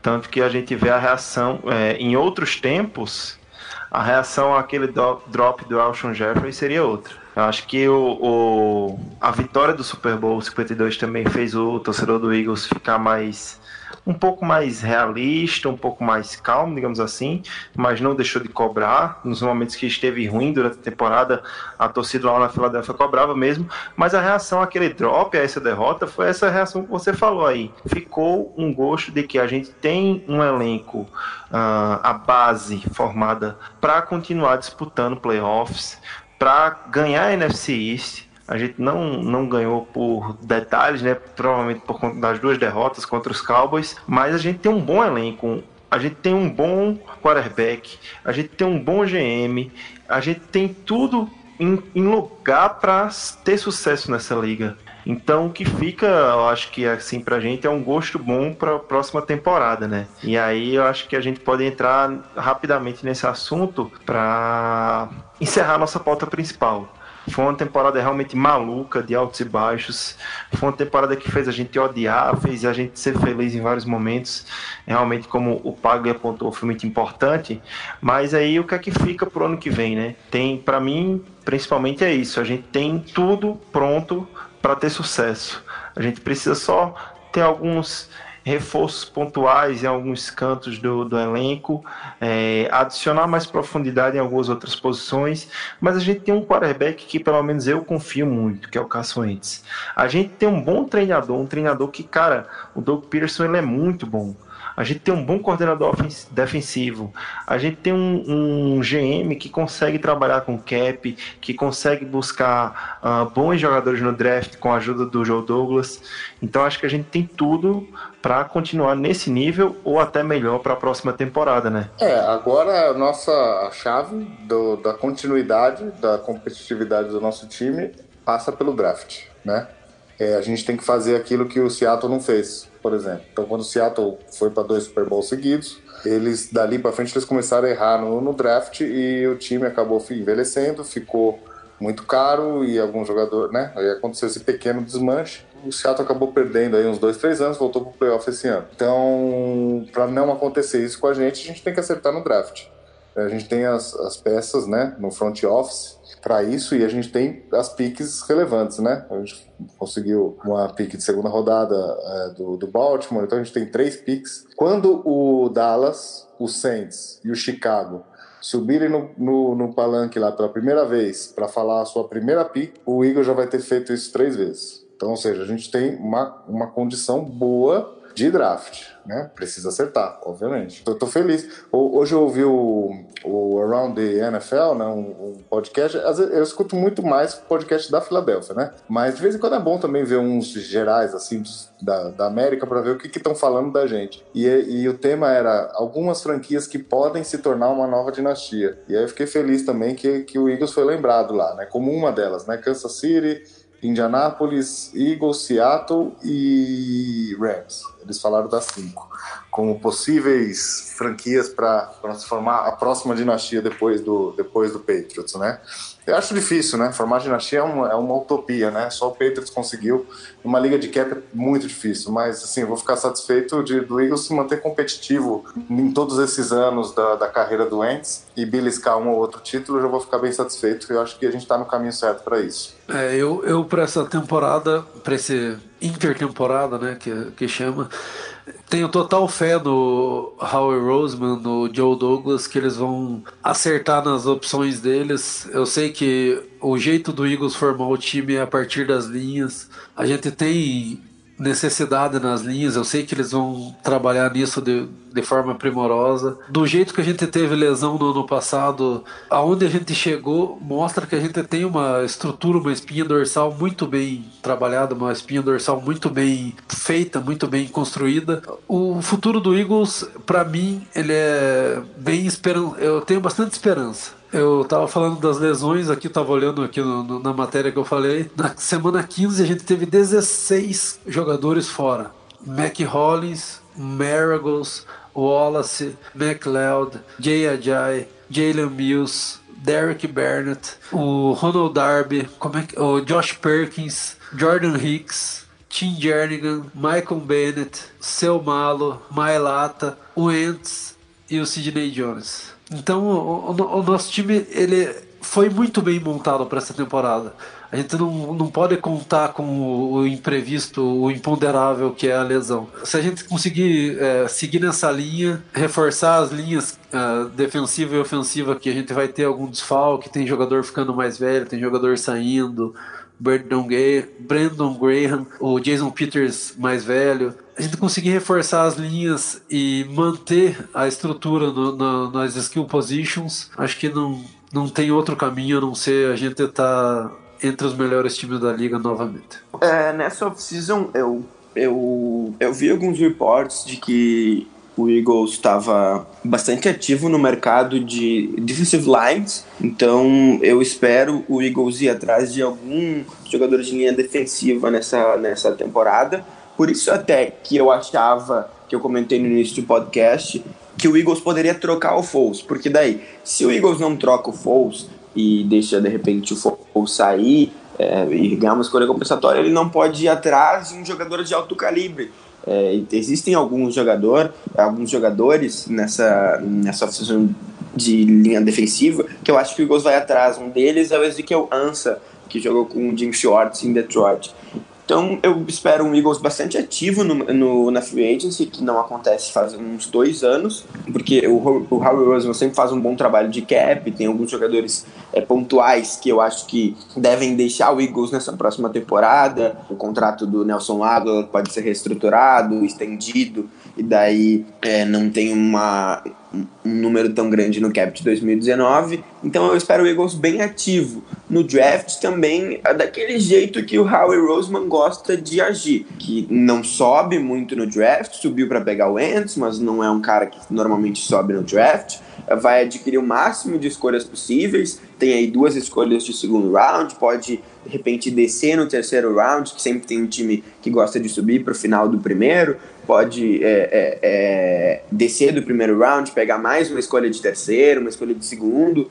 É, eu espero o Eagles do jeito tradicional no draft, mas bem ativo no mercado no mercado da agency, que é, nos últimos anos não vem sendo uma coisa normal. Vou saindo via troca, tá? Vou ser polêmico aqui. Eu acho que o Foles vai sair via troca porque ele tem uma boa relação com, com o Hal Roseman, ele deve facilitar para o Eagles conseguir de repente ganhar alguma coisa. O Eagles não quer que ele vá para o Giants ou para o Redskins, que são dois times que estão ativos no mercado de quarterbacks. Então, acho que, acho que essas são minhas projeções aí para 2019. Só para não ficar devendo nada aqui, né? Como eu tinha falado com o Edu antes, o, a minha projeção foi que eu disse que a gente tem tudo organizado para suceder, para ter sucesso, para ir bem, porque temos um bom GM, temos um bom head coach e temos também um bom quarterback, que é o Carson Wentz. E aí para falar um pouco do que o, de uma matéria que o Edu tinha falado, é, vou dar um jeito de compartilhar essa matéria com vocês. Sigam o Greencast, arroba, arroba GreencastBR, para dar uma olhadinha nela. Ela é de um repórter lá da Filadélfia chamado Ruben Frank. Ele também tem um podcast, ele é apresentador da, da NBC. É um cara muito, muito bom de se acompanhar. É, até dou essa dica para vocês seguirem ele. Ele mostrou, como eu vou mostrar para vocês aqui o que ele falou. Ele falando que o Carson Wentz é um bom quarterback, é um quarterback melhor do que o Foles. Ele desconstruiu alguns mitos que foram feitos depois que o Foles teve esse, esse bom final de temporada. Uh, existe um mito que diz o quê? Que a, o nosso ataque funciona melhor quando o Nick é o quarterback. Na realidade, não. O Eagles teve uma média de 22,9 pontos por jogo com Wentz e 22,1 com Foles. Ou seja, o que aconteceu foi que com o Foles a defesa jogou melhor. Quando o Wentz era o quarterback, a defesa tomava 23 pontos por jogo. Com o Foles, a defesa só tomou 18. Aí qual é outro mito que se tem dito? Nick Foles passa mais para os recebedores. O Wentz só passava para o Ertz. Outro mito: 45,7% dos passes doentes foram para recebedores. 45.4 do Foles foram para wide receivers. Então ele mostra que realmente é, tem algumas narrativas que são falsas. O Carson Wentz é um bom quarterback, é um cara atlético, é um cara inteligente, é um cara esforçado. Então a gente tem que acreditar nele, tem que dar esse voto de confiança. A questão do lesão é uma questão de puro azar. Ele teve azar dois anos seguidos. A gente tem que torcer para que ele fique saudável, porque eu, eu, realmente acho que ele tem a habilidade e a capacidade de trazer mais um Super Bowl para a Filadélfia. É, Vou discordar um pouquinho de ti, é, só porque eu acho que é, casos de lesão não são azar. É, de repente, a primeira lesão dele, que ele rompeu o tendão no joelho, é, pode ter sido um pouquinho de azar mas nas condições que ele estava, ele se jogou numa pilha de dois jogadores fisicamente do maior nível, um dos maiores níveis do mundo, porque a gente pode dizer que jogadores de NFL têm uma das melhores estruturas para estar tá bem fisicamente. E a segunda foi consequência dessa primeira, porque ele não estava bem fisicamente e ele acabou. Essa lesão na costela do, de, 2019, de 2018 foi uma consequência. Eu não acho que, que, que seja Azar não, hein? Só, só minha opinião, mas. É, geralmente questões de lesão são relacionadas, assim, não tem como o cara adivinhar que ele vai se lesionar. Ah, ele poderia ter evitado a, a lesão contra o Rams? Poderia, não precisava ter corrido, mas é o instinto do cara, ele vai procurar a zone, vai procurar o touchdown. Realmente, poderia ter tido um trabalho melhor do staff médico para evitar que ele se lesionasse novamente nesse ano 2018? Poderia, mas, tipo, ele estava liberado, então realmente é, é uma questão de. Eu acho que é um pouco de azar, sim, mas enfim, o, o, o o intuito do, do que eu quis dizer é que, tipo, não é. Ele é um bom quarterback, ele é um quarterback melhor que o Foles, e ele tem tudo para ter sucesso nessa liga. Em 2017, ele jogou em nível de MVP. Ele foi o MVP moral daquela temporada. Se ele tivesse jogado os 16 jogos, ele era o MVP. Então é, era isso que eu queria deixar. Minha previsão para o futuro é que tipo, a gente tem tudo em lugar para ter uma franquia de sucesso, que já está tendo sucesso. Ganhar um Super Bowl no ano e no outro ano ir para os playoffs é algo muito bom. Então acho que a gente tem as condições de continuar mantendo isso. Então, galera, é, todo mundo aqui já fez suas previsões, o que acha que vai acontecer nos próximos meses.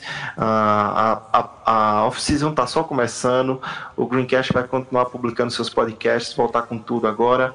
É, esse é o nosso fim da nossa pauta principal e vamos agora para o nosso mailbag.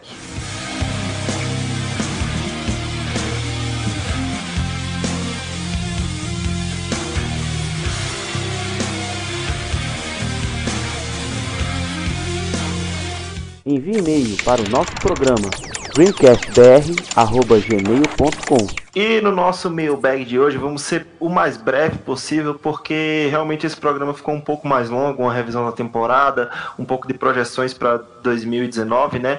E a gente vai trazer apenas uma pergunta e vamos escutar toda a mesa para ver qual a opinião deles, né? O Lucas Neiva mandou uma pergunta muito boa para a gente e que já interpreta um pouco do que vai ser esse período agora de, de off-season. O Lucas Neiva perguntou quais deveriam ser ou quais são as prioridades do Eagles nessa free agency. E aí, galera, o que, que, que vocês acham que vai, que vai ser prioridade para o Howie Roseman buscar nessa free agency? Eu vou, eu vou dar minha opinião, que eu acho que o Eagles vai, eu já tinha até falado sobre isso, eu acho que o Eagles vai forte no mercado de linha defensiva. Eu vou explicar, porque o Brandon Graham vai sair, o Chris Long, existe uma grande possibilidade de se aposentar, a gente ainda não sabe, né, nesse momento. É, o Michael Bennett está em final de carreira. O único defensive end que a gente pode confiar é, para o futuro, além do Fletcher Cox, é, são quatro. Dois a gente pode confiar para o futuro, que é o Derek Barnett e o, e o Fletcher Cox. O time Jernigan a gente não, não tem muito... É, é, é, o contrato dele foi reestruturado, então a gente não pode muito confiar nele para o futuro. Então eu acho que o Eagles vai forte para é, ter um, fazer uma boa linha defensiva. Talvez o Eagles não vá atrás de titulares, de repente pode ir atrás de um cara como o Michael Bennett, que não foi titular na temporada, mas jogou bastante, porque o Eagles tem essa rotação na linha defensiva. Tem algumas outras posições que eu acho que o Eagles pode ir atrás pontualmente, que é, é linha ofensiva. De repente pode perder o Jason Peters, que tem praticamente, é, não lembro de cabeça, mas acho que são é, 37 anos. É, tem o Jason Kelsey, que está aí indo para o final da carreira, pode é, melhorar essa linha ofensiva. Running backs também o Eagles tá, teve bastante prejudicado nessa última temporada. É, linebackers, o Jordan Hicks provavelmente vai virar free agent, então o Eagles só tem o Nigel Bradley. É, tem algumas. O, o, Eagles tem a sua base, como o Iago já falou, o Eagles tem a sua base é, para o futuro, que são caras como o Carson Wentz, o Fletcher Cox, o Malcolm Jenkins, é, e aí vai. Kurtz, Dallas Goddard. Aí aí vai. Mas o Eagles precisa trazer os complementos para esses caras. É, o Eagles tem o wide receiver 1, o Eagles precisa de um wide receiver 2, é, que talvez possa ser o Nelson Aguilar, daí precisa reestruturar o contrato, precisa renovar. É, o Eagles precisa ir atrás de alguns reforços pontuais pra, nessa temporada, e eu acredito que deva ser na linha ofensiva, na linha defensiva, linebacker running back eu acho que o Eagles deve atrás no draft. De repente pode é, misturar um veterano, não sei qual é o futuro do Corey Clement, muito bom em 2017, não teve tão bom em 2018. De repente pode procurar no draft é, e vir algum veterano para parear aí com ele. Mas é, essas são as posições que eu acho que o Eagles vai atrás de reforços pontuais. De repente, não sei se vem algum cara de nome. Eu já tinha citado o Ezequiel Ansa, pode ser um cara é, para linha defensiva. É, não sei se vem de nome, alguém como Antônio Brown, não vai vir, mas pode dar alguns reforços pontuais aí nessa, nessa free agency. Só complementando você, Pedro, até porque o cap não permite muito, né? Eu não vou responder essa pergunta, até porque eu acho que vocês vão complementar bem esse assunto, mas você falou que o Chris Long provavelmente vai se aposentar. Essa semana eu escutei um, um podcast do, do Barstool Sports, que é o Pardon My Take, e nesse podcast quem estava lá era o, o Chris Long, e ele falou ele deu uma declaração que ele não acredita que ele começou a como é que eles dizem, a jogar pior. Ele acha que ele está no nível muito bom, que espera jogar novamente, caso sinta que é o momento para continuar jogando. Então, pelo que ele, ele não quis uh, deixar muito claro isso, mas pelo que eu entendi, ele quer continuar jogando porque ele acredita que ainda tem muito a oferecer. Porque ele falou assim, é, em inglês eles falam, né? Uh, que acha que ainda tem gas on the tank, ou seja, que ainda tem muita gasolina para queimar aí no tanque. É. Então acho difícil que o Chris Long vai se aposentar. É, só para complementar então da minha opinião sobre a free agents, eu acho que, assim, felizmente o, o Howie tem uma uma forma de montar roster bem parecida com o que eu acho que é ideal né? Muito bom quando acontece isso com o seu time, né? É, que é o seguinte: você tenta tampar todos os buracos, todos é impossível, né? Mas na medida do possível, deixar o seu time com menos buracos possíveis para você poder ir no draft com livre, livre para selecionar é, a melhor opção que você julgar ali, né? O best player available, né? Que ou o melhor valor disponível naquela, naquela posição, né? Considerando também valor posicional. Então, assim sendo, é, eu confio muito no, no Howie. Então, às vezes, ele, às vezes ele faz coisas diferentes do que eu imagino que ele ia fazer. Por exemplo, ano passado eu achei que ele não ia renovar com o Nigel Braham. Então, o Nigel Braham tentou o mercado, testou o mercado, e no fim voltou, né? Porque, enfim, a, a nossa proposta não era tão. Tentou ganhar mais, não conseguiu, voltou, né? Então acho que o Eagles não vai fazer loucura, provavelmente não vai contratar titulares, né? Mas vai cuidar dessas posições que estão um pouquinho mais, mais fracas, né? Eu concordo com o Pedro, linha defensiva, principalmente interior, né? Hoje o Vinny Curry foi cortado do, do, do Tampa Bay, né? Então, por um preço justo, por que não? Né? Oi sumido. É, é, oi sumido por um preço justo, porque não? Assim, eu, eu assim, por exemplo, se vai, se vai perder o Brandon Graham, porque assim, se o Brandon Graham for numa faixa salarial de 13 mil, 15 milhões, 15, 13 milhões, 15 milhões, é, esquece. Até porque nós draftamos o, o Derek Barnett para ser o titular da posição E, e, ele precisa ganhar esse espaço, né? O Michael Bennett, depois que o Barnett se machucou, ele assumiu e assumiu muito bem. Ele virou o melhor. O, o, na segunda metade da temporada, ele era o melhor pass rusher do time, né? Então a gente talvez já tenha o titular, né? Que é o Derek Barnett. Talvez a gente precise de um cara da rotação, né? É, não sei. É, eu confio no, no Howard, mas acho que dá para reforçar na linha defensiva na linha ofensiva é difícil pela falta de opção, né? Geralmente não chega na, na free agents caras bons, né? É, e quando chega, chega muito valorizado também. Então, aí eu acho que é um pouco mais difícil, embora eu acho que poderia ter a necessidade. É, running back, eu acredito que vem um veterano sim, por conta disso que eu falei, é, é de que o Eagles gosta de deixar as coisas é, mais ou menos ajeitadas para não ficar dependendo do draft, né? Então, talvez venha um veterano sim. Eu lembro que o ano que o Eagles não, não contratou nenhum running back veterano, é, foi pro draft, acabou pegando só o Donald Pumphrey e no final das contas acabou tendo que fazer um contrato com, com, com o Blount, porque é, tem isso também, né? Running back também você acha, você pode achar um CJ Anderson em dezembro desempregado. tipo, running back não é um problema, né? Porque você acha em qualquer lugar, a qualquer momento, né? Então talvez Talvez não contrate nesse momento, mas contrate depois do draft, talvez, não sei. Mas enfim, é, é isso. Acho que essa postura do Eagles de, de deixar o time mais pronto possível e, e, e no draft ser livre para adicionar valor. Né, valor para os próximos quatro ou cinco anos. Eu tenho uma opinião já um pouco menos otimista. Eu, eu acho que o, o Eagles entrando nessa free agency ele tem muito mais é, buraco do que garantia. Acho que a gente não precisa de tight end, quarterback e secundária. Eu diria cornerback, mas de safety talvez a gente precise de um terceiro safety, que a gente joga bastante em pacote dime. E de resto, linebacker, linha defensiva, em tanto interior quanto edge, linha ofensiva, running back, é, wide receiver de velocidade, a gente precisa de bastante gente em bastante posições, considerando os que a gente já tem contrato, né? Porque é, é, Jordan Hicks é free agency, Braden Graham é free agency.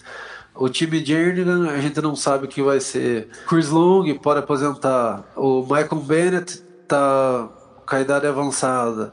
Jason Peters, que é idade avançada. Jason Kelsey falando em aposentar. Aguilar, Tate, Jordan Matthews. O que, que vai ser o nosso corpo de wide receivers? A gente precisa ainda de um cara de preferência novo, mas alguém de velocidade. Vai ser o Mike Wallace de novo? Vamos tentar mais uma vez com o Mike Wallace.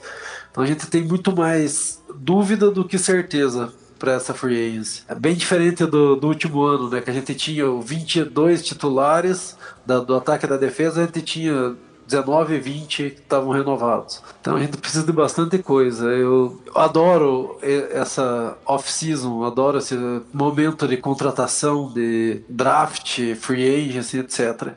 Mas eh, pensando em Eagles, não que eu esteja preocupado, porque a nossa espinha dorsal realmente ela é boa.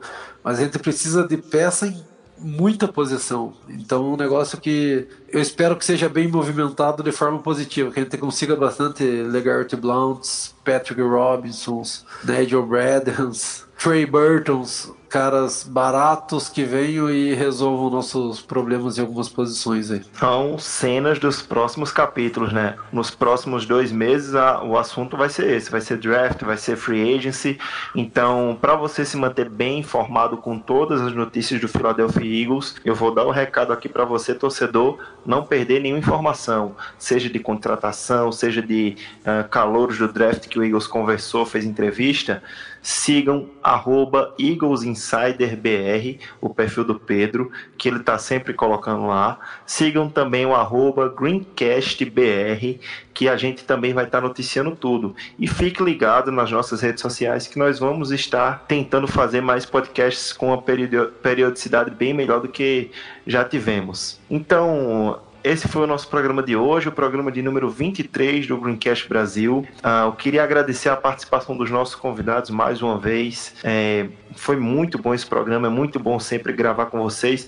Queria agradecer o Pedro, que fazia muito tempo que não aparecia aqui, né, Pedro? Muito obrigado por ter participado hoje. É sempre uma honra estar aí, né? A gente começou esse projeto e daí aconteceu alguns. É, é, algumas pedras no caminho, né? eu tive que trabalhar um pouquinho mais mas estamos sempre aí à disposição na medida do possível. Sempre um prazer imenso para mim estar no Greencast falando do Eagles que a gente gosta tanto. Eu tento falar um pouco no Twitter, mas é difícil a gente falar tanto, ter tanto espaço que nem a gente tem aqui no podcast. Felicidade é muito grande de estar voltando aqui.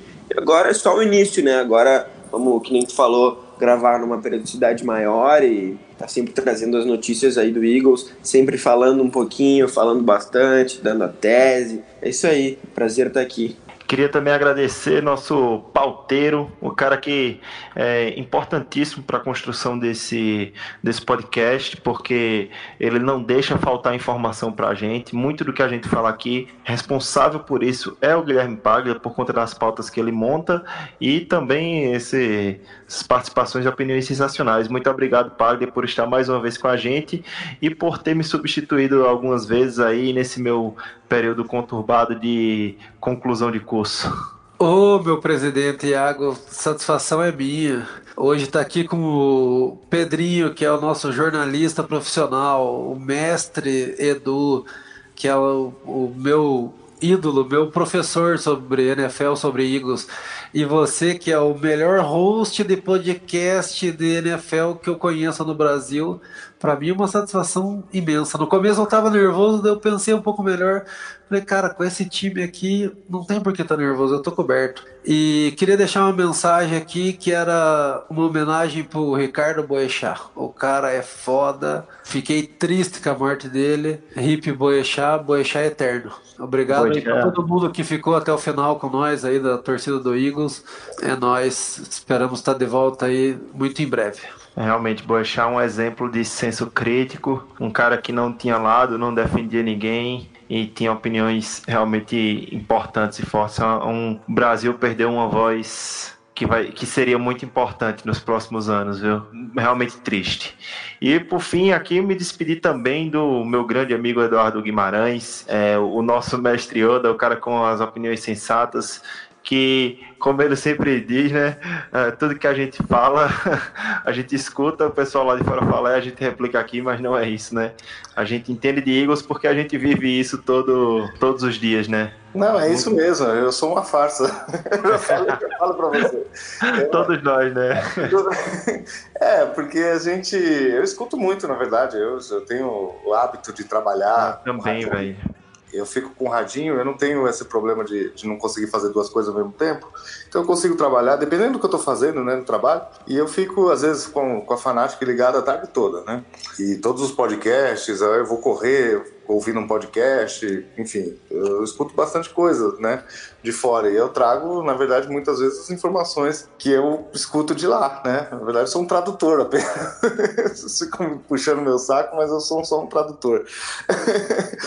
mas, enfim, agradeço uh, mais esse espaço aí, foi ótimo, né? Sempre é bom falar de Eagles e tô aqui sempre que eu puder, né? Minha agenda não é muito fácil, não, né? Mas sempre que eu puder, vou estar à disposição. Abraço e... a todos. É isso que importa, né? A gente, como um time, que, como eu sempre falei, o Greencast é um time, foi uma ideia que começou, surgiu da minha cabeça, sem, é, desde que eu fui fazer intercâmbio lá na Filadélfia, eu me apaixonei por esse time. Quando eu comecei esse projeto aqui, levei o nome de algumas pessoas, e aí eu tive a sorte de encontrar duas pessoas importantíssimas. Uma foi o Pedro, que já tinha um certo público no Twitter através do Eagles Insider BR, e a outra foi o pessoal do Fambonanet que aceitou abraçar esse projeto. Realmente a gente tem sido um pouco falho com nossa torcida, né? A gente teve dois anos aí tão incríveis e a gente não conseguiu manter uma periodicidade, mas eu espero realmente acredito que nós como um time consiga manter isso com uma periodicidade melhor, é, aparecendo mais vezes, mantendo-se ativo no Twitter e, e publicando o podcast no máximo quinzenalmente aí. É uma promessa nossa, a gente vai trabalhar para isso e continuem seguindo a gente, escutando a gente. Mais uma vez lembrando a, lembrando a todos, assinem nosso feed, que assim vocês vão conseguir ter acesso mais rápido aos novos episódios. Deixe seu review, isso é muito importante para manter a gente com relevância dentro dos agregadores de podcast, seja ele iTunes, seja ele no Android, o seu aplicativo preferido.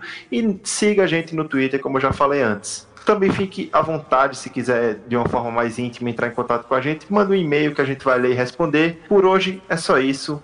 Até a próxima e Fly Eagles Fly.